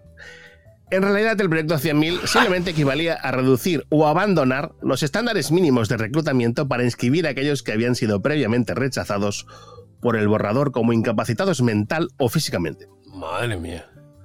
Los reclutadores recurrieron a los remansos del sur y a los guetos urbanos, contratando a casi cualquier persona con pulso, incluido al menos un recluta con un coeficiente intelectual de 62. Para la Segunda Guerra Mundial ya se bajó de 100 a 80. Solo os doy esa nota. Madre mía. En total, el proyecto 100.000 terminó reclutando a 354.000 hombres jóvenes que de otro modo no hubieran sido aptos. Madre mía, el, batallón imbécil. Carne, de cañón, señores, carne de documentando, cañón. Documentando, me he encontrado con, con un fotograma de Forrest Gump. Dice, no, no, lo de Forrest Gump, que el chico era algo disminuido. Era verdad. Dice, esto, esto fue verídico, o sea, esto podía pasar perfectamente en, en Vietnam, porque la gente que aceptaban era cualquier persona. Claro, con un peligro para ellos mismos. Os voy a leer una pequeña historia, ¿no? Que, explica un poquito lo que pasaba en aquel momento. De Hamilton Gregory, autor especializado en el programa de McNamara, y que fue testigo de este durante su tiempo en Vietnam, explica que en algún momento fue seleccionado, dado que tenía un título universitario, para ayudar a un compañero recluta, quien no sabía leer ni escribir. por lo que necesitaría ayuda con su papeleo. Con el tiempo, Hamilton se dio cuenta que su compañero no tenía las habilidades necesarias para permanecer en el ejército y en el momento en el que un arma estaba en sus manos, se convertía en un peligro, tanto para sí mismo como para el resto de la tropa. Cito, mientras hablábamos, o intentábamos hablar, me sorprendí porque él no sabía nada de la situación en la que estaba. No comprendía de qué, de qué era el entrenamiento básico, ni siquiera sabía que América estaba en la guerra. Intenté explicarle lo que estaba pasando, pero al final me, me percaté de que él estaba en una niebla. En el entrenamiento básico él era virtualmente inútil. Teníamos que ordenar su litera todas las mañanas porque él no era capaz de hacerla bajo las, las especificaciones del ejército. Yo tenía que atar sus botas todas las mañanas hasta que un recluta tuvo la paciencia y se tomó el tiempo para enseñarle esa habilidad. Por Dios. Como os comentaba antes, esto es lo que se les prometió, solamente había una pequeña parte de personal que, que sí que consiguió un poquito de promoción, un poquito de, de estudios, pero la mayoría, evidentemente, aparte, fallecían, tenían, tenían, un ratio de mortalidad cinco veces superior al resto de, de militares, por cuestiones obvias. Pobre gente. e insisto, esto también se hizo en la Segunda Guerra Mundial y... ¿Sabéis en qué guerra también se ha ido? No. Afganistán. También, tío. A ver, es, tiene ese sentido, porque, a ver, en una guerra, la gente inteligente no va a dejar que se maten, lógicamente. Ah, ya, pero tú también, supongo que si tienes eh, la gente que no es tan inteligente, pues debe tener una familia detrás. En algunos casos que dirán, oye, no vayas allá a pegar tiros. Bueno, a ver, eh, estamos hablando de Estados Unidos, ¿vale? que, todo Cristo, que todo Cristo va con la banderita. Y, besando el suelo por donde pasa un veterano, por favor. Y antes de cada partido de deporte, con el himno nacional y esas cosas. no sé, yo he estado mucho allí y son hiperpatriotas, vamos, no, no eso, eso es intocable. Pero es muy curioso que para estos menesteres, cuando hace falta más gente, pues claro, hay gente que, mm, que va por, porque a lo mejor los pobrecicos no, no dan para más, no pueden hacer otras cosas. Pero que son un peligro, colega. Bueno. Es que los envías a morir, joder. en fin. Bueno, volvemos a lo de la hipocresía, los gobiernos, el maniqueísmo, cómo mueven los hilos, etc. Bueno, voy a contar otra historia bastante curiosa. Se titula Cobras. Cobras de cobras del animal que de... ¿Cobra qué? Durante el gobierno colonial inglés de la India, sus gobernantes se alarmaron por la gran cantidad de cobras que infestaban la ciudad de Delhi. Para encontrar una solución, las autoridades idearon un plan de incentivos para erradicar las plagas. Una recompensa en efectivo por cada cobra muerta, pagadera al momento de la entrega de su piel a los funcionarios designados. Hasta aquí yo le encuentro un sentido común grande. El plan parece estar funcionando muy bien, y en poco tiempo, los nativos se agolparon en los puntos de entrega, cuyos almacenes pronto se llenaron de pieles de cobra. Ya. Desafortunadamente, el plan de incentivos no pareció tener un efecto notable en la población de cobras en la ciudad. No importa, no importaba cuántas pieles de cobras entregaran a las autoridades. Delhi parecía estar tan infestada de serpientes mortales como siempre. Los funcionarios de la ciudad finalmente descubrieron por qué. Muchos lugareños habían recurrido a las cobras agrícolas. Me explico. Dado que la recompensa por la piel de serpiente era mayor que el costo de crear una cobra, los ingleses habían creado involuntariamente un nuevo cultivo comercial. Las cobras. ¡A la rica cobra! tú te doy cobra, tú me pagas, pues yo creo cobras, ¿no te jode? ¿Tú quieres cobra por la cobra? Pues dame dos cobras. ¿Cobra por la cobra? Pues yo te pago cobras. Exacto. Total, cuando las autoridades inglesas en Delhi finalmente se dieron cuenta de lo que estaba pasando y de cómo se estaba engañando a su plan de incentivos para erradicar las cobras, cancelaron el plan. Sin embargo, detener el pago de recompensas por pieles de cobra resultó ser el segundo error de las autoridades y empeoró aún más el problema. Si las recompensas, las pieles de cobra y las cobras cautivas ahora no tenían ningún valor. Así que los creadores de cobras de Delhi hicieron lo económicamente sensato y devolvieron las serpientes a la naturaleza. Pongo comillas. Lo salvaje en este caso era la ciudad de Delhi. Así que la infestación de serpientes se incrementó en órdenes de magnitud y Delhi terminó con muchas más cobras de las que poseía antes de que las autoridades lanzaran su plan de ayuda. Es decir, que se quedaron encobrados. Encobrados totalmente. Yo. ¿Os acordáis de aquella que os conté de los mosquitos, el, el insecticida naranja, aquel que tiraron, que al final fue una cosa en cadena, que tuvieron que lanzar gatos para, para matar a las ratas? Ah, sí, sí, sí, es verdad. Esto, sí. esto viene a ser algo por el estilo de se intenta ayudar, y, pero luego la gente siempre está en la picaresca, la picaresca del ser humano. Otra vez volvemos a. Estoy intentando buscar una solución y se va toda la mierda.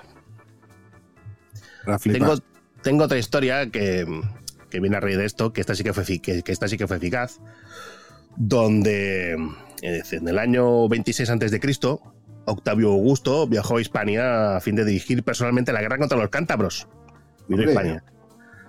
Su campamento se había asediado por una plaga de ratas.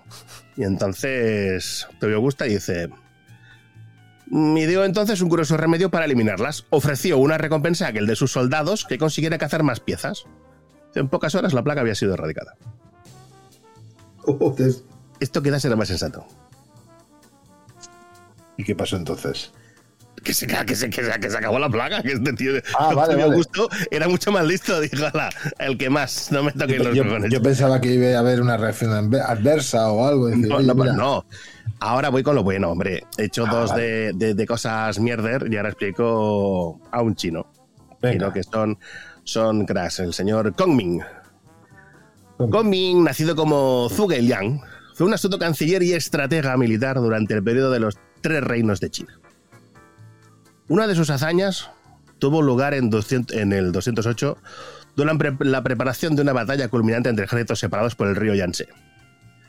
Los oponentes de Kong Ming, los políticos, lo manipularon para que se comprometiera a proporcionar 100.000 flechas en unos pocos días. Era una tarea aparentemente imposible, y no lograrlo después de afirmar que lo haría resultaría una seria pérdida de prestigio. Así que, tras reflexionar sobre ello, llegó a una solución brillante. Conseguiría las flechas del enemigo.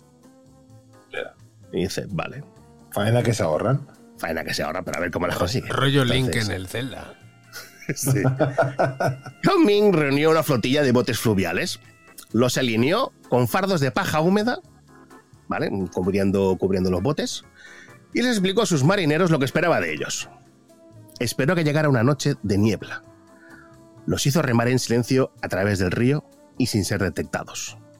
Los colocó en una línea cerca del campamento enemigo. A su señal, los marineros rompieron el silencio de la noche gritando, tocando tambores, haciendo sonar gongs y creando un ruido de cojones. Sobresaltado, el campamento enemigo se despertó en pánico. Convencidos de que se enfrentaban a un ataque nocturno sorpresa. Lanzaron una tormenta de flechas contra las siluetas de los barcos que revolotaban en la oscuridad. Flechas incrustadas en los fardos de paja. Entonces, con sus botes acolchados con alfileres crujiendo con el peso de más de 100.000 flechas capturadas, Comin partió.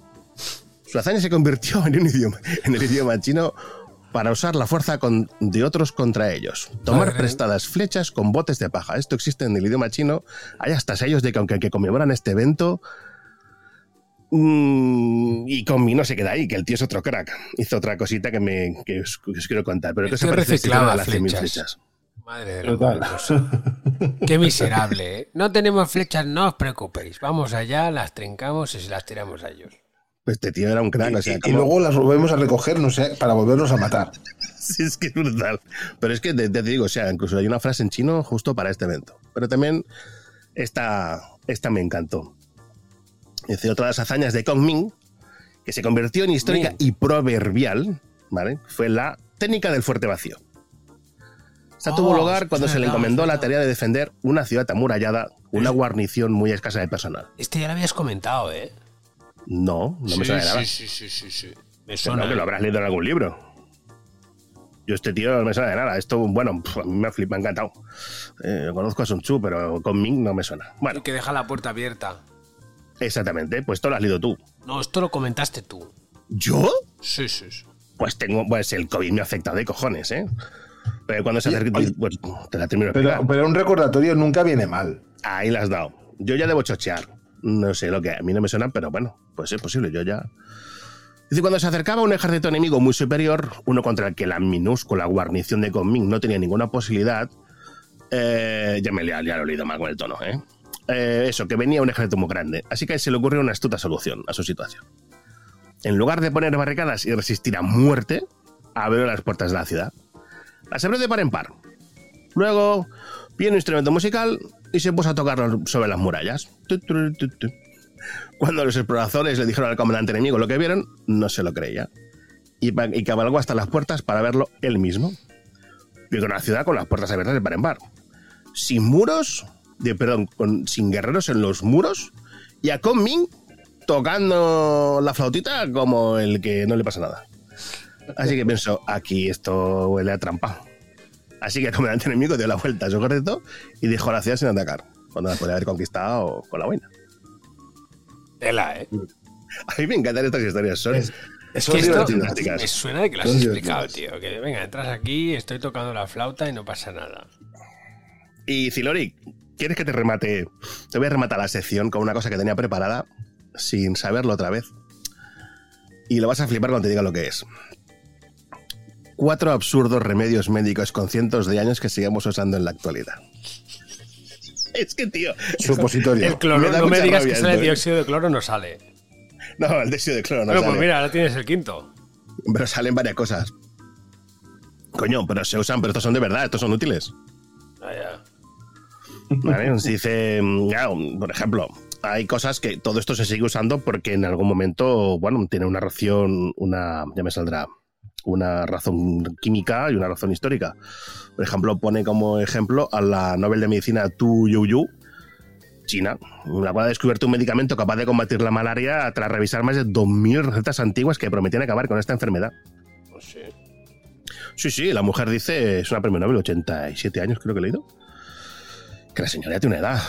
Y la mujer es una máquina. Se ha mirado toda la historia china de, de, de- de recetario y de medicina, mm, cosas que tenían que ver con recursos de la- para, para curar la, ma- la malaria y bueno, ha encontrado, según ella, parece que ha encontrado la cura.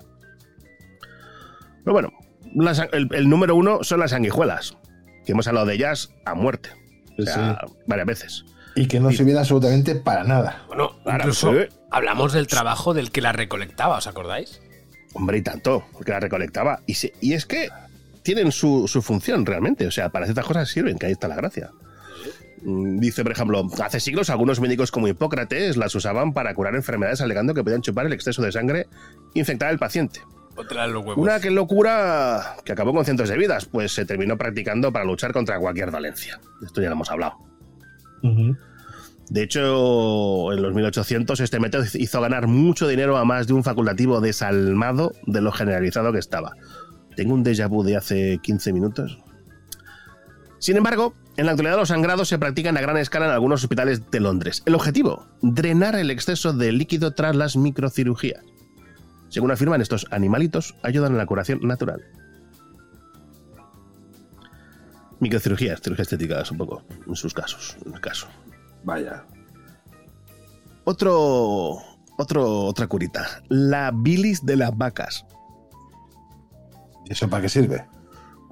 Bueno, te lo explico. Dice, puede parecer repugnante, pero hace aproximadamente mil años el libro Val Lichbook afirmaba que el remedio perfecto para el picor de ojos era elaborar una pomada juntando ajo, cebolla, vino y bilis de vaca. Y entonces perdía los ojos y se quedaba ciego. Curarte te ha curado. Ya no tendrás más picor. Ni preocuparte por lo que tienes que ver. Exactamente. De todo ello debía guardar reposo durante nueve días y nueve noches en una vasija de bronce. Curioso, ¿verdad? Dice, pues en la actualidad se ha confirmado que esta pomada mata al Staphylococcus aureus, resistente a otras tantas medicinas. Básito- en, en base a éxitos como este, algunos expertos como la doctora Cristina Lee aconsejan que no veamos a los remedios antiguos como homeopáticos, sino como recetas antiguas de medicinas verdaderas. ¿Te suena de algo los sartán en la corteza de sauce? Corteza de sauce. eh, sí, mm, sí que lo he oído. Lo que no recuerdo exactamente qué propiedad tenía. Creo que era algo, puede ser cicatrizante o no estoy seguro.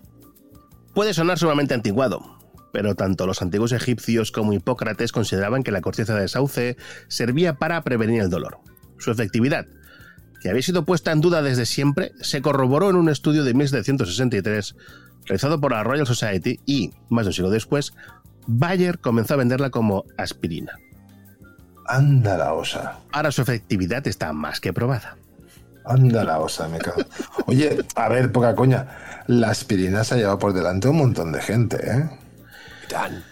Ninguna, ninguna, ninguna de estas es buena 100%, es imposible. Ya, ya, ya, ya. ya. Y es que volvemos a las vacunas y volvemos a muchas cosas. Hay un pequeño índice de gente que reacciona a todo.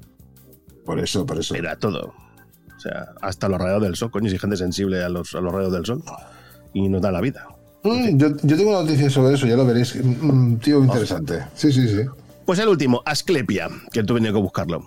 Los efectos de la savia común de la Asclepia, conocida como algodoncillo, fueron descritos por el botánico Nicholas Culpeper en 1826. Este señaló que era un remedio infalible contra las verrugas. A pesar de que no aconsejamos impregnar la piel directamente con ella, pues produce severos picores. En 1997 se aisló su ingrediente activo. En la actualidad, a su vez, se usa en fórmulas de champús y tiene fama de evitar el cáncer de piel. Tiene fama, pero no está demostrado, ¿no? Ya. Todo esto es igual. Que estas cosas. A ver, Es como, es como el dióxido, ¿eh? a ver, está demostrado que quedarse en casa evita que te atropelle un coche. Hombre. No te jode. A ver, como axioma. Sí, no, pero. ¿Cómo, cómo se nota, cómo se notan los covidosos, eh? ¿Habéis- ¿Os habéis fijado, oyentes, oyentas, si eres de otro planeta ya? Eh, que que me, me tiran por ahí, ¿eh? Me tiran por ahí. Están enfermos y, y se les va la olla. ¿Has visto? Eh, yo, yo solo he hecho algo de, de estos de, de ejemplo de, de reducción al absurdo. Yo solo estoy pensando si soy un Decepticon o un Autobot. Yo creo que más Autobot. Sí, ¿no? Tiras a bot. Sí, sí, sí, sí. Pues yo creo que. Los, Decepti- los Decepticons son más amargados de la vida. De ahí su nombre, Decepticon, decepcionan. Sí, sí. Bueno, no sé, yo hasta aquí mi sección. Perfecto, creo- yo- yo, perfecto. creo que ya os he rayado bastante hoy con mis historias. Nos ha rayado. que- Ahora nos viene. Aquí, aquí no rayas, esto simplemente ha sido completamente informativo, ha sido tu sección Interesting as Fact, como no podía ser de otra manera. Ahí la has dado, ya tienes tus noticias maravillosas. Oye, Silori, ¿tenemos algo para él o qué? Sí, sí, sí, tenemos algo para él. Tengo una careta que le encanta. ¿Ah, sí? Atención a la mierda que me van a soltar. No, es la que te más te gusta, tonto. Ah, sí. ¿Ves? Espérate, espérate, espérate, espérate, que está entrando. Por el astuto chocho de Corwell. Ahí está, ¿ves? Por el Lord. astuto chocho de Corwell. Sartán. Por el astuto chocho de Corwell. Sartán. ¿Has dicho cipotas? Lord. Sartán. Tus tribulaciones y tus miserias. Y tus mierdas. Exactamente. Tus mierdas varias. ¿Cuántas mierdas has traído hoy? Bueno, pues he traído unas cuantas eh, para así, para disfrute y goce del personal. A ver si animas Eh, el- la cosa, porque Cibeta y yo lo hemos dejado esto muy depre. ¿eh? No, lo habéis dejado, lo habéis dejado muy informativo. Y yo ahora Ah. tengo, tengo, tengo la, la sucia labor de eh, humorizar este espacio. Que no es poco, ¿eh? Estoy seguro no que es poco. puedes. Estamos orgullosos de ti, coño. Que Yo no- soy lo que joder, para eso me pagan. Y fíjate, me han dejado Pues aquí. yo soy la sacarina. Eh, bueno, empezamos. Eh, mira, saco de boxeo humano deja que la gente lo golpee para aliviar el estrés. Joder, pobre hombre, ¿no? ¿Cómo te has quedado? Depende de quién le pille, lo puede dejar doblado, ¿eh? Sí, os comento de cómo va el asunto. Durante estos últimos 11 años, el primer y único entrenador de estrés de Turquía se ha ganado la vida dejando que la gente lo golpee sin siquiera devolver el golpe. Este pollo, llamado Hassan Riza Gunay, comenzó a trabajar como saco de boxeo humano en 2010, tras encontrar inspiración en la clásica película del sector del, del director, perdón, turco Kemal Sunal. Eh, la película se llamaba Sark Bulburu, que para los que no sepáis eh, turco es ruise- ruiseñor oriental.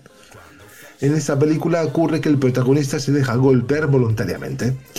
Este hombre pues se dio cuenta de que mientras algunas personas alivian el estrés haciendo ejercicio, meditando, durmiendo, masturbándose, bebiendo, lo que sea, eh, otras necesitan desahogarse gritando o mejor aún golpeando a alguien.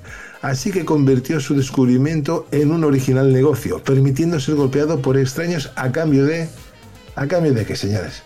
¿Dinero? De dinero, claro que sí, claro, dame dinero. Hay que ser muy tonto. Por supuesto que sí. Bueno, os comento un poquito más, ampliamos más, ¿vale? Eh, Gunai pues, eh, ha, trabajado, pues como hemos bien dicho, entrenador de estrés durante una década y tiene varios métodos para ayudar a los clientes para aliviar este estrés. La mayoría de las veces todo lo que necesitan es alguien con quien descar- descargar su rabia, su enojo, ¿vale? Es decir, tú has tenido un mal día en la oficina, tu jefe te ha puteado, le habrías matado, pero como no puedes hacerlo porque perderías el trabajo, pues coges a este tío y te descargas con él. ¿Vale? Y él está más feliz de complacerlos, pero a veces tiene la condición adecuada porque, para que su tratamiento funcione. Él se pone una máscara, eh, de- eh, máscara con una foto impresa de la persona con la que el cliente está molesto y lo alienta a insultarlo y dejar salir toda la frustración. Encima. Eh, es decir, ¡Insúltame! o sea, tú le- ¡Pégame! Exactamente. exactamente. Venga. Y- pero, pero eso con la foto de la persona que te toca las narices. Dale, A mí- coño, dame. A mí me harían falta una de máscaras diferentes que, buah. Oye, ¿sabes? Este tío yo creo que lo que le pasa es que a él siempre El aire aquí huele a cuero. le va el bondage y la sumisión. Le va la marcha. Vaya, pero tío, todo es por dinero. El dinero hace, hace milagros, tío. Digo, eh, Egunai, o sea, este hombre se toma las cosas de una forma, eh, mm, se la toma muy personal, ¿vale? Es decir, porque él es muy profesional en su trabajo y siempre piensa que en sus sesiones de alivio del estrés, como escenas de una película, con él y la persona que lo golpea como protagonistas, ¿vale? Es decir, él se pone en su papel, así que nunca se ofende por ser golpeado o insultado. Es decir, porque tú imagínate que viene un tío, pues yo que sé, que está muy cabreado y que tiene cierta forma física y te empieza a hostiar alegremente.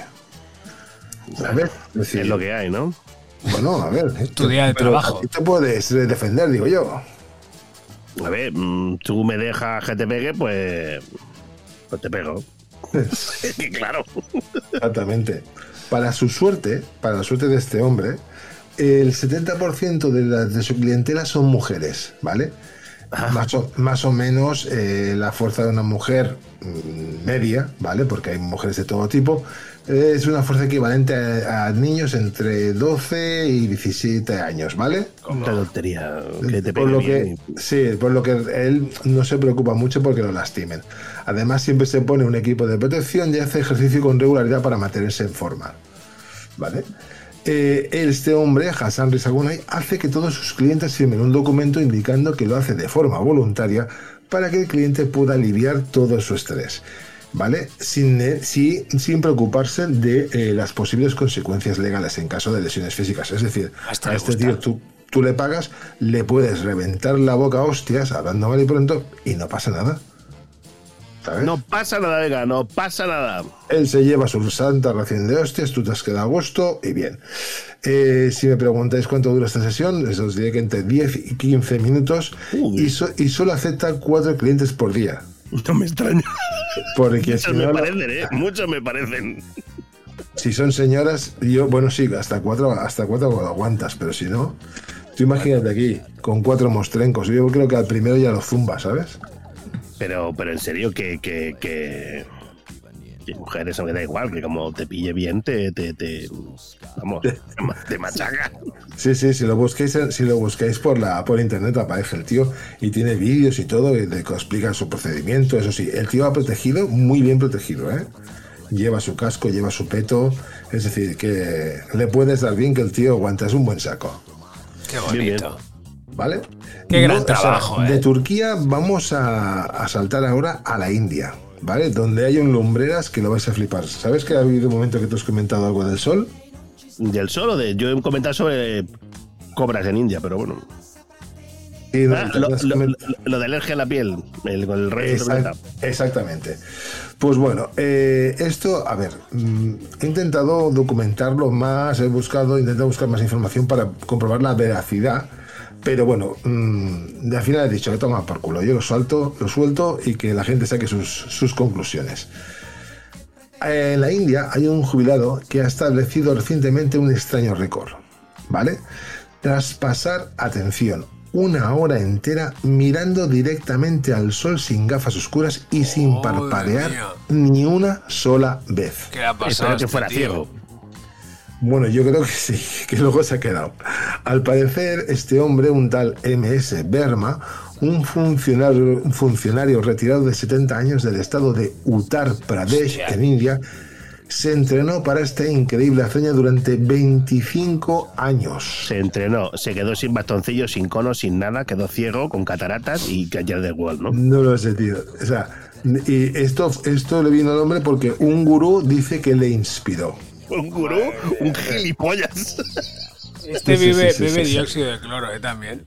Tanto de cloro, medio litro de cloro y bueno, da igual. Claro, es que Premio primero, lo probaron en la, primero lo probaron en la India. Vale. Sí, y además con esa edad que ya estás jubilado dices, mira, voy a joder la vista todavía más, para lo que hay que ver, ¿no? Para lo que hay que ver en la India con dos vacas, ¿sabes? Exacto. Estoy en el Ganges aquí, voy a mirar el sol. Aquí hay una un dato que, que- que no me lo creo mucho, pero bueno, dice, su intento de batir el récord de mirar el sol sin parpadear fue supervisado por un representante del libro de los récords en la India, pero no dice del Guinness, ¿eh? libro de los récords. Libro de los récords de la India de estupidez humana. de petete. Así como, así también, que flipa, como un grupo de políticos y médicos. A ver, lo de los médicos lo entiendo, pero los políticos. O sea, un tío viendo la- un- durante una hora el sol a pelo y que coño pinta un político. Pero bueno, es igual. Corramos estúpido velo.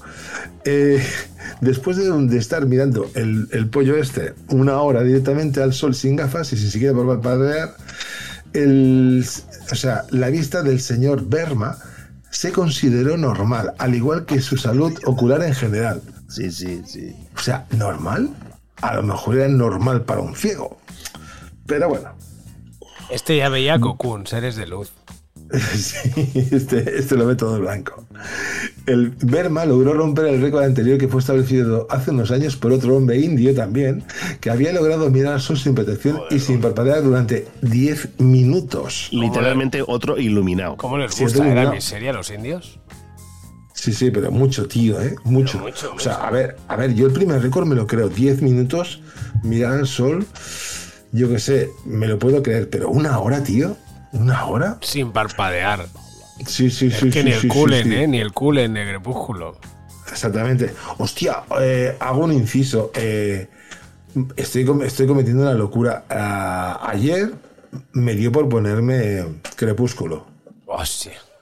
Sí, sí, pero ya para verlo en plan cachondeo. Es decir, ya, para, ir- para mirarlo como, como, como quien mira a Top Secret, ¿sabes? Pero ¿sabes lo peor? ¿Qué te gustó? Que No, que, que hoy me- que me puesto la segunda. Hoy he visto la segunda. Luna nueva, ¿no era? Eh, sí, a ver, sí, Luna Nueva, sí, exactamente, porque luego viene. Bueno, luego hay, luego está la, la tercera y la cuarta, que son dos partes, bueno, no sé. Sí, la tercera Eh, está bueno. en dos.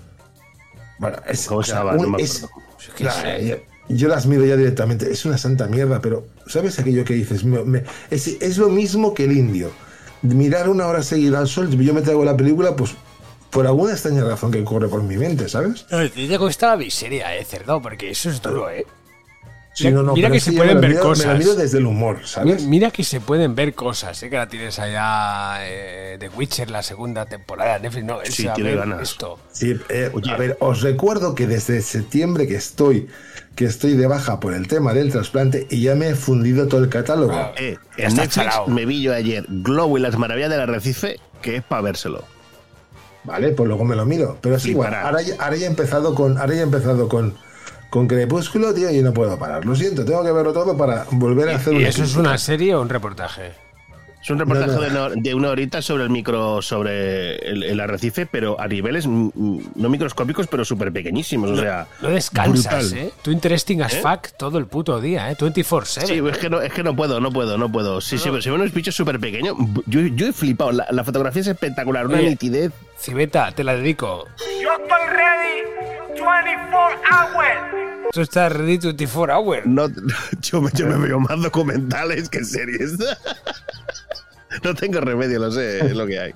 Bueno, eh, seguimos, ¿no? Si no se nos va a hacer la noche, ¿eh? La noche, la noche. la, noche ¿eh? me- la noche de anoche fue Exactamente, que se me cayó la gorra. algo yo que no Sí. puedo explicar. Bueno, eh, pues si te has incorporado en estos momentos al programa, te comento el resumen de la noticia. Tenemos un indio que ha mirado durante una hora seguida al sol sin siquiera pestañear. ¿De acuerdo? Seguimos. El septuagenario dijo a los periodistas que está listo para que su hazaña también sea reconocida por, en este caso, el World Guinness Record. ¿Sabes? Es decir, con lo cual me confirma de que... Yo he buscado el libro indio de los récords, no he encontrado nada. No, no, es que no está, porque aún no lo ha- pues se supone que aún no lo han validado, ni siquiera lo han organizado.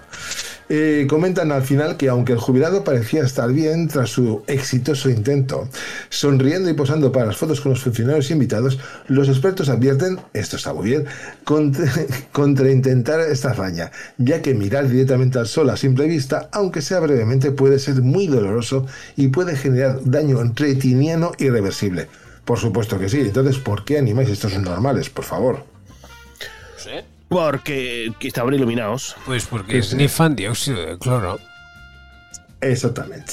Dióxido de cloro es la solución. Hostia, mira, pues tenemos un título para este programa. Dióxido de cloro, ¿eh? La solución. La solución. Claro que sí. Dióxido de cloro es la solución. Bueno, Oh, eh, me cago en el seguimos. COVID, también Saltaremos podría de la India y nos vamos a España. Venga. Y vamos a aterrizar en Galicia, donde un grupo de gallegos ha tenido una, solu- una solución universal para las obras. A ver, os pongo en circunstancias. En vuestras poblaciones donde vivís, ¿qué pasa cuando hacen una obra pública? Es decir, yo qué sé, que tienes un aceras que están abiertas o el asfalto que está mal, hay baches y tal. Normalmente, ¿qué tarda las administraciones en poner solución a eso? Ah, pues no sé, Peones. ad eternum. Ad eternum, exactamente, tú lo has dicho. Vale, pues los gallegos han encontrado la solución a eso. ¿De acuerdo? Pues este grupo de gallegos llevaban un tiempo pidiendo que se reparara un tramo de la acera que dificultaba el acceso a una zona y mientras esperaban alguien decidió que era un lugar estupendo para montar un pequeño huerto urbano de lechugas. ¿Qué me dices? Sí, señor. ¿Qué te digo? Mira. Nunca belleza. unas lechugas tuvieron tanta capacidad de acción. Los vecinos del barrio coruñés de Monelos Xuxán llevaban más de un mes reclamando que se reparara el desperfecto de una de sus aceras o que se pusiera una chapa o una tabla provisional momentáneamente, pero no conseguían que sus peticiones llegaran a buen fin. En vista de que la acera no se reparaba, alguien decidió aprovechar el hueco para convertirlo en un huerto urbano y plantar unas lechugas. ¿Vale? Pedazo de hueco. Sí, sí, sí, no, no, no, esto, esto lo podéis buscar en internet, o sea, un hueco guapo. Eh, los comentarios en la red del pajarito azul, es decir, Twitter, no se hicieron esperar. Desde quien ya vio, desde quien ya vio solucionada su comida, pasando a, pasando a por una lechuga, a quien prefería otro tipo de verduras. ¿Vale? Es decir, empezaron a hacer comentarios de, hostia, ¿por qué no plantáis zanahorias? ¿Por qué no plantáis esto y tal? Y entonces esto corrió como la pólvora, ¿sabes? En las redes. Sí. El caso es que fuera quien fuera quien estuviera detrás de esta super iniciativa, parece que la acción dio resultado ya que después de que las lechugas brotaran de manera espontánea en el hueco, ¿vale? En este hueco que no reparó una acera, eh, automáticamente el ayuntamiento se puso manos a la obra y empezaron a reparar los daños. ¿Vale? Los, lo, ahí en Galicia han visto que en vista de la efectividad de este, resultado, de este resultado, ya hay quien plantea ampliar el huerto para conseguir que se reparen otras zonas de la ciudad.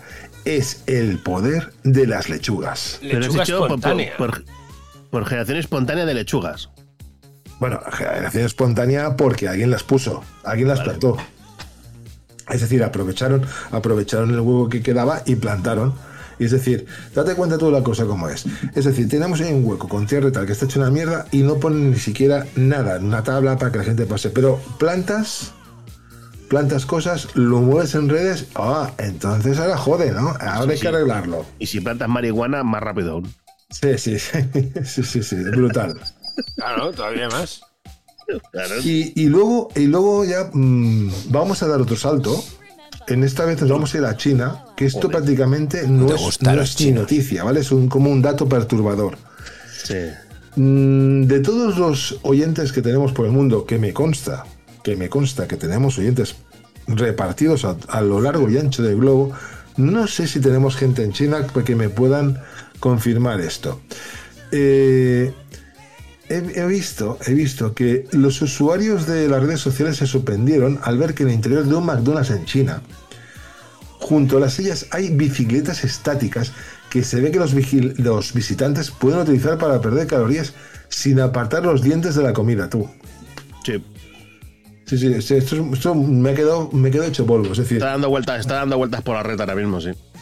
Sí, porque claro, o sea, tú llegas allá a, a quiero un Big Mac, entonces en vez de sentarte pues en el típico taburete tal, te puedes, tienes la opción de ponerte en una bicicleta estática y ponerte ahí a hacer ejercicio mientras te cascas, pues no sé, lo sano que puede ser Un cuarto de libra con un queso. Big Mac, sí, un cuarto de libra con queso o una o una doble Eh, con queso. No le tiren moneda a brujo. No, no, ya no tiro monedas al brujo, ya se lo tiran solos. Y te digo, esto, esto lo, lo he aportado como dato perturbador, ¿vale? Y he visto fotos y tal, y digo, no, no puede ser. Pero tú has visto igualmente las bicicletas estáticas que hay en los aeropuertos para recargar los móviles. Sí, eso sí, eso sí, pero eso tiene cierto sentido, porque haces Ahí ejercicio, eso, haces ejercicio y de tu esfuerzo se genera una potencia eléctrica que puede eh, ayudarte a cargar el móvil. Pero lo que yo no le veo sentido es eh, hacer bicicleta estática metiéndote eh, de todo menos carne en el cuerpo. Sí, ¿Sabes lo que porque- quiero decir? Si en el sitio que toca ya no lo hacen bien, en China dudo mucho que te pongan ahí. Esto me, me, me trae a la memoria aquel, aquel documental de Super Size Me, ¿os acordáis? ¿Alguien lo vio? Sí, tanto. El tío aquel que cogió y dijo, durante un mes voy a mm, desayunar, comer y cenar comida de la de McDonald's. Hablamos, claro. Por cierto. Sí, no, acaba, acaba, acaba. Disculpa. no, el tío se puso fatal. El tío se puso fatal, ¿sabes? Es decir, yo creo que aunque te pongan una bicicleta estática, poco, va, poco consigues, poco vas a hacer, ¿sabes? Dime, dime, Civeta, dilo, No, dilo. que, que- que- que quería hacer un llamamiento a- porque Ciloria que el otro día nos pasó por las estadísticas y tal, y la gente que nos escucha, desde dónde nos escuchan, y me quedé sorprendido que nos escuchan desde, como comentaste hace rato, de todas partes, gente de Emiratos Árabes Unidos, eh, Japón, Australia, Tailandia. Hay miseria en todos los rincones de este planeta. Pero oye, oye, por favor, oyentes que nos oís desde, desde Allende los Mares, escribidnos cuatro líneas, por favor, decidnos por qué, cómo y cuándo. Que no te Se van a escribir. Se ha ido la castaña y escuches estos Que- flipaos. Que esto es mucho trabajo, pero si además ya te han escrito, si te escriben de Chile y tú no les haces ni puto caso. Bueno, Eh, y si no, y si hemos no- leído todos. Y si no queréis escribir, haced una te nota de audio. coño. ¿Ves cómo ya te han escrito de, de, de otros lares? De otro lado del Hombre, me han- joder, de Sudamérica me han escrito de muchos lados, tío. Ay, O sea, pero, pero en Sudamérica bien, bien, pero es que estos sitios no. De no- Bolivia, supongo no. que sean hispanoparlantes, ¿no? Que nos escuchan desde allí, pero tela. Oye, si hay algún sí, sí. boliviano que ha escuchado esto del dióxido, pues que nos diga, ¿no? Porque... Bueno, si hay un, Diga, bolivia- qué hash, si hay un ¿no? Ya. boliviano en estos momentos está cargando su pistola o escopeta, lo que tenga en casa, y buscando una, una antorcha para empezar la purga. Ya te digo, ¿eh? ¿Vale? Porque. O, o no, o piensa que estamos equivocados nosotros. No, no, no. Si, ser. sigue a nosotros, tiene criterio. También estoy de acuerdo en eso, sí. Venga. Bueno, ¿hay, más noticias aquí? Sí, sí, por supuesto. Tengo, un, tengo un par más para que disfrutéis. Esta os va a gustar. Eh, bajan a sus hijos del coche para tener sexo y acaban detenidos. Hombre, no me extraña, tío. ¿Cómo te has quedado? Este, Un poco- un poco chungo, dejas- vamos a pegar otro salto. Estábamos que en España, dejaron nos a vamos los- a ir a Buenos Aires, Argentina. ¿Dejaron a los niños fuera ahí mirando o qué? Vino la poli y dijo que están ahí mamá Sí, y sí, papá empujando. sí, te, com- te comento. Esta perturbadora escena tuvo lugar a plena luz del día en el parque Pereira Iraola, a las, a- a las afueras de Buenos Aires. Esto lo grabó una mujer, ¿vale? Que en las imágenes captadas eh, se ve como dos niños intentan subir al coche, pero no logran abrir la puerta y miran hacia el interior a través de las ventanillas polarizadas bajo un calor extremo. Después de que las imágenes se hicieron virales en las redes sociales, la policía logró identificar a los amantes, ambos de 28 años, por la matrícula del vehículo, mientras que la fiscal Gabriela Mateo ordenó su detención. Serán indagados por el delito de abandono de personas que supone una pena de cuidado hasta seis años de prisión. Básicamente lo que ocurrió aquí es que a esta pareja, aquí en el, en el en el pone delincuentes, pero yo lo voy a considerar como amantes, gilipollas. Resulta que les dio un apretón, eh, quisieron ahí empujar un poco y sacaron a los dos chavalines del coche, cerraron el coche y se pusieron a hacer sus cosas. O sea, alucinante todo. Qué grande. Alucinante. O sea, estaban haciendo un tercero, ¿no? Pero mm, digo, joder, tanta prisa ahí, ¿sabes?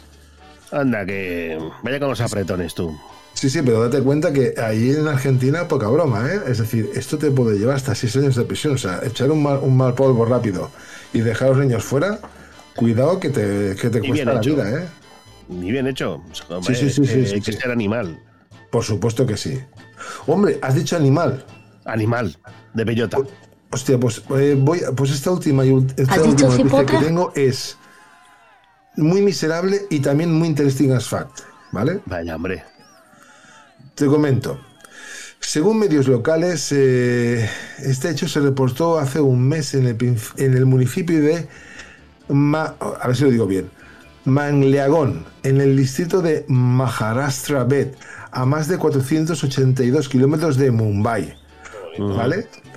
Los pobladores de esta, de esta localidad empezaron a notar un, comporta- un comportamiento extraño en los monos. ¿De acuerdo? En los monos. Daos cuenta que no he hecho anunciado porque quiero En los monos. vosotros- En en sus los huevos. Exactamente. Testigos aseguran que tras un perro que atacó a una cría de mono, estos comenzaron a capturar a todo cachorro que se cruzara por su camino para llevarlo a un lugar alto, como árboles o edificios, y dejarlos caer al vacío. Venga. Qué bueno. La mecánica es la siguiente. Justicia el mono, eh, sí, sí, el mono eh, secuestra a, a un cachorro de perro y se lo lleva para arriba y lo tira. Si el cachorro no fallece, los monos repiten el proceso de acuerdo con lo que ha quedado registrado en algunos vídeos obtenidos por medios locales. Es decir, cogen al bicho, lo vuelven a subir y lo vuelven a tirar hasta que, hasta que casca. La situación se ha ampliado y se ha informado que en zonas cercanas como en el pueblo de La Bol, con una población de 5.000 personas y en la cual se denuncia que ya no hay cachorros en las calles, por lo que los monos han comenzado a atacar a niños. Madre mía, ¿han tirado a niños? No, no han podido porque pesan más que pesan más que un cachorro. Pero lo han intentado. A pesar de que la situación ya fue informada a las autoridades ambientales correspondientes, hasta el momento, esto ha sido buenísimo, no se ha podido capturar a ningún primate. ¿Vale? Esto, esto ahí en la. En esta, en esta población, claro, se están infestadas de monos, esto es lo más normal del mundo, y es un problema. Esto os puede parecer raro, esta conducta, pero es una práctica bastante común. ¿De acuerdo? Porque a pesar de lo insólito de este caso, se trata de un comportamiento normal en algunas clases de monos y babuinos, quienes secuestran a cachorros de especies que consideren amenazas. Para, para evitar riesgos. Exactamente, es decir, eh, tú me joderás hoy, pero no me joderás mañana porque te voy a, voy a acabar con toda tu descendencia. Tu progenie. Exactamente. De hecho, existen varios estudios que analizan el comportamiento de los babuinos en regiones donde conviven con leones y leopardos y quienes puta. también son víctimas del secuestro de sus crías. O sea, tienen los cojones de coger crías de leones y de leopardos. O sea, es brutal. ¿Qué hijos de ¿Qué os ha parecido? Hombre, pues no sé qué decirte, me parece un. Esos ¿Sabéis monos a cuántos babuinos, cachorros apelaron? No sé. 250. La madre que los parió. O sea, ¿Sabes como el escuadrón de la muerte? Pero, pero ponlo con monos, tú. Poco los veo yo, ¿eh? Que estos babuinos hay muchos, tío. Bueno, Sí, pero- son los que han contado. Sí, bueno, exactamente, los que me han contado y los que no han tirado. Pero cuidado ¿eh? con los monos, es decir, acuérdate que como le toques los cojones a un mono, te, te zumban, tío. Te zumban. Claro, no, son cabrones como ellos solos. Y bueno, y hasta aquí mi sección, que espero haber quitado un, eh, quitarle un poco de fuego porque las vuestras han sido. Santa madre, ahorita ¿eh? qué pedo. Las nuestras han sido muy, muy, muy serias, la tuya ha sido muy oral y eso ha estado muy bien. Sí, No, la tuya ha sido una declaración, o sea, has llamado a las armas a, a la población de Bolivia para liarlas, ¿sabes? Oye, yo O sea, simplemente. si, si en los próximos días, si en los próximos días hay un golpe de Estado en Bolivia, será tu culpa, Filori, que lo sepas. Nah, no creo. Si esta gente la han votado, esta gente esto les va. Oye, ¿qué queréis que os diga? Ahí es legal. Yo siempre- eh, creo que son unos pocos que han conseguido hacer un mal para muchos, por eso os he querido relacionar, ¿no? Es como la otra cara de la moneda de mal de muchos, consuelo de tontos, ¿no? Pues, pues es Como dijo Pablo Escolar, Escobar Gaviria, en los próximos días veremos qué pasa. Y la, fro- la frase de la de Pablo Coelho y estas mierdas ahí. Oye, qué bonita es el dióxido. Joder, ¿cómo me va? Sí, a ese, a ese hay que darle dióxido, a la de, a la de Coelho. ¿eh? La Oye. maconcita hay que darle a esta. Pues una hora y 58, ¿eh? No está nada mal. Bueno. Ese ha sido interesante. Hoy nos vamos a ir con una canción muy, muy, muy dura, ¿eh? Que ya la hemos La puesto cabra. aquí, ¿eh? ¿Cómo que cabra? La cabra, ¿no ibas a poner la puta a la cabra? Va de una cabra, va de una cabra, ¿eh? Pero. ¿De una pero cabra? eso. Sí, sí, sí, sí, ahora os la pondré. Venga, ¿quién quiere empezar despidiéndose? Buena cabra estamos nosotros. Pues nada, nos despedimos. A ver si la semana que viene estamos sin COVID y hacemos algo más normal.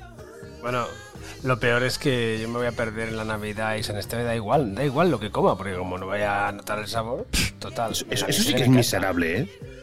Mira, pero, que nos queda. pero pensad una cosa, a ver, dentro de lo, dentro de lo malo, pensad en lo bueno.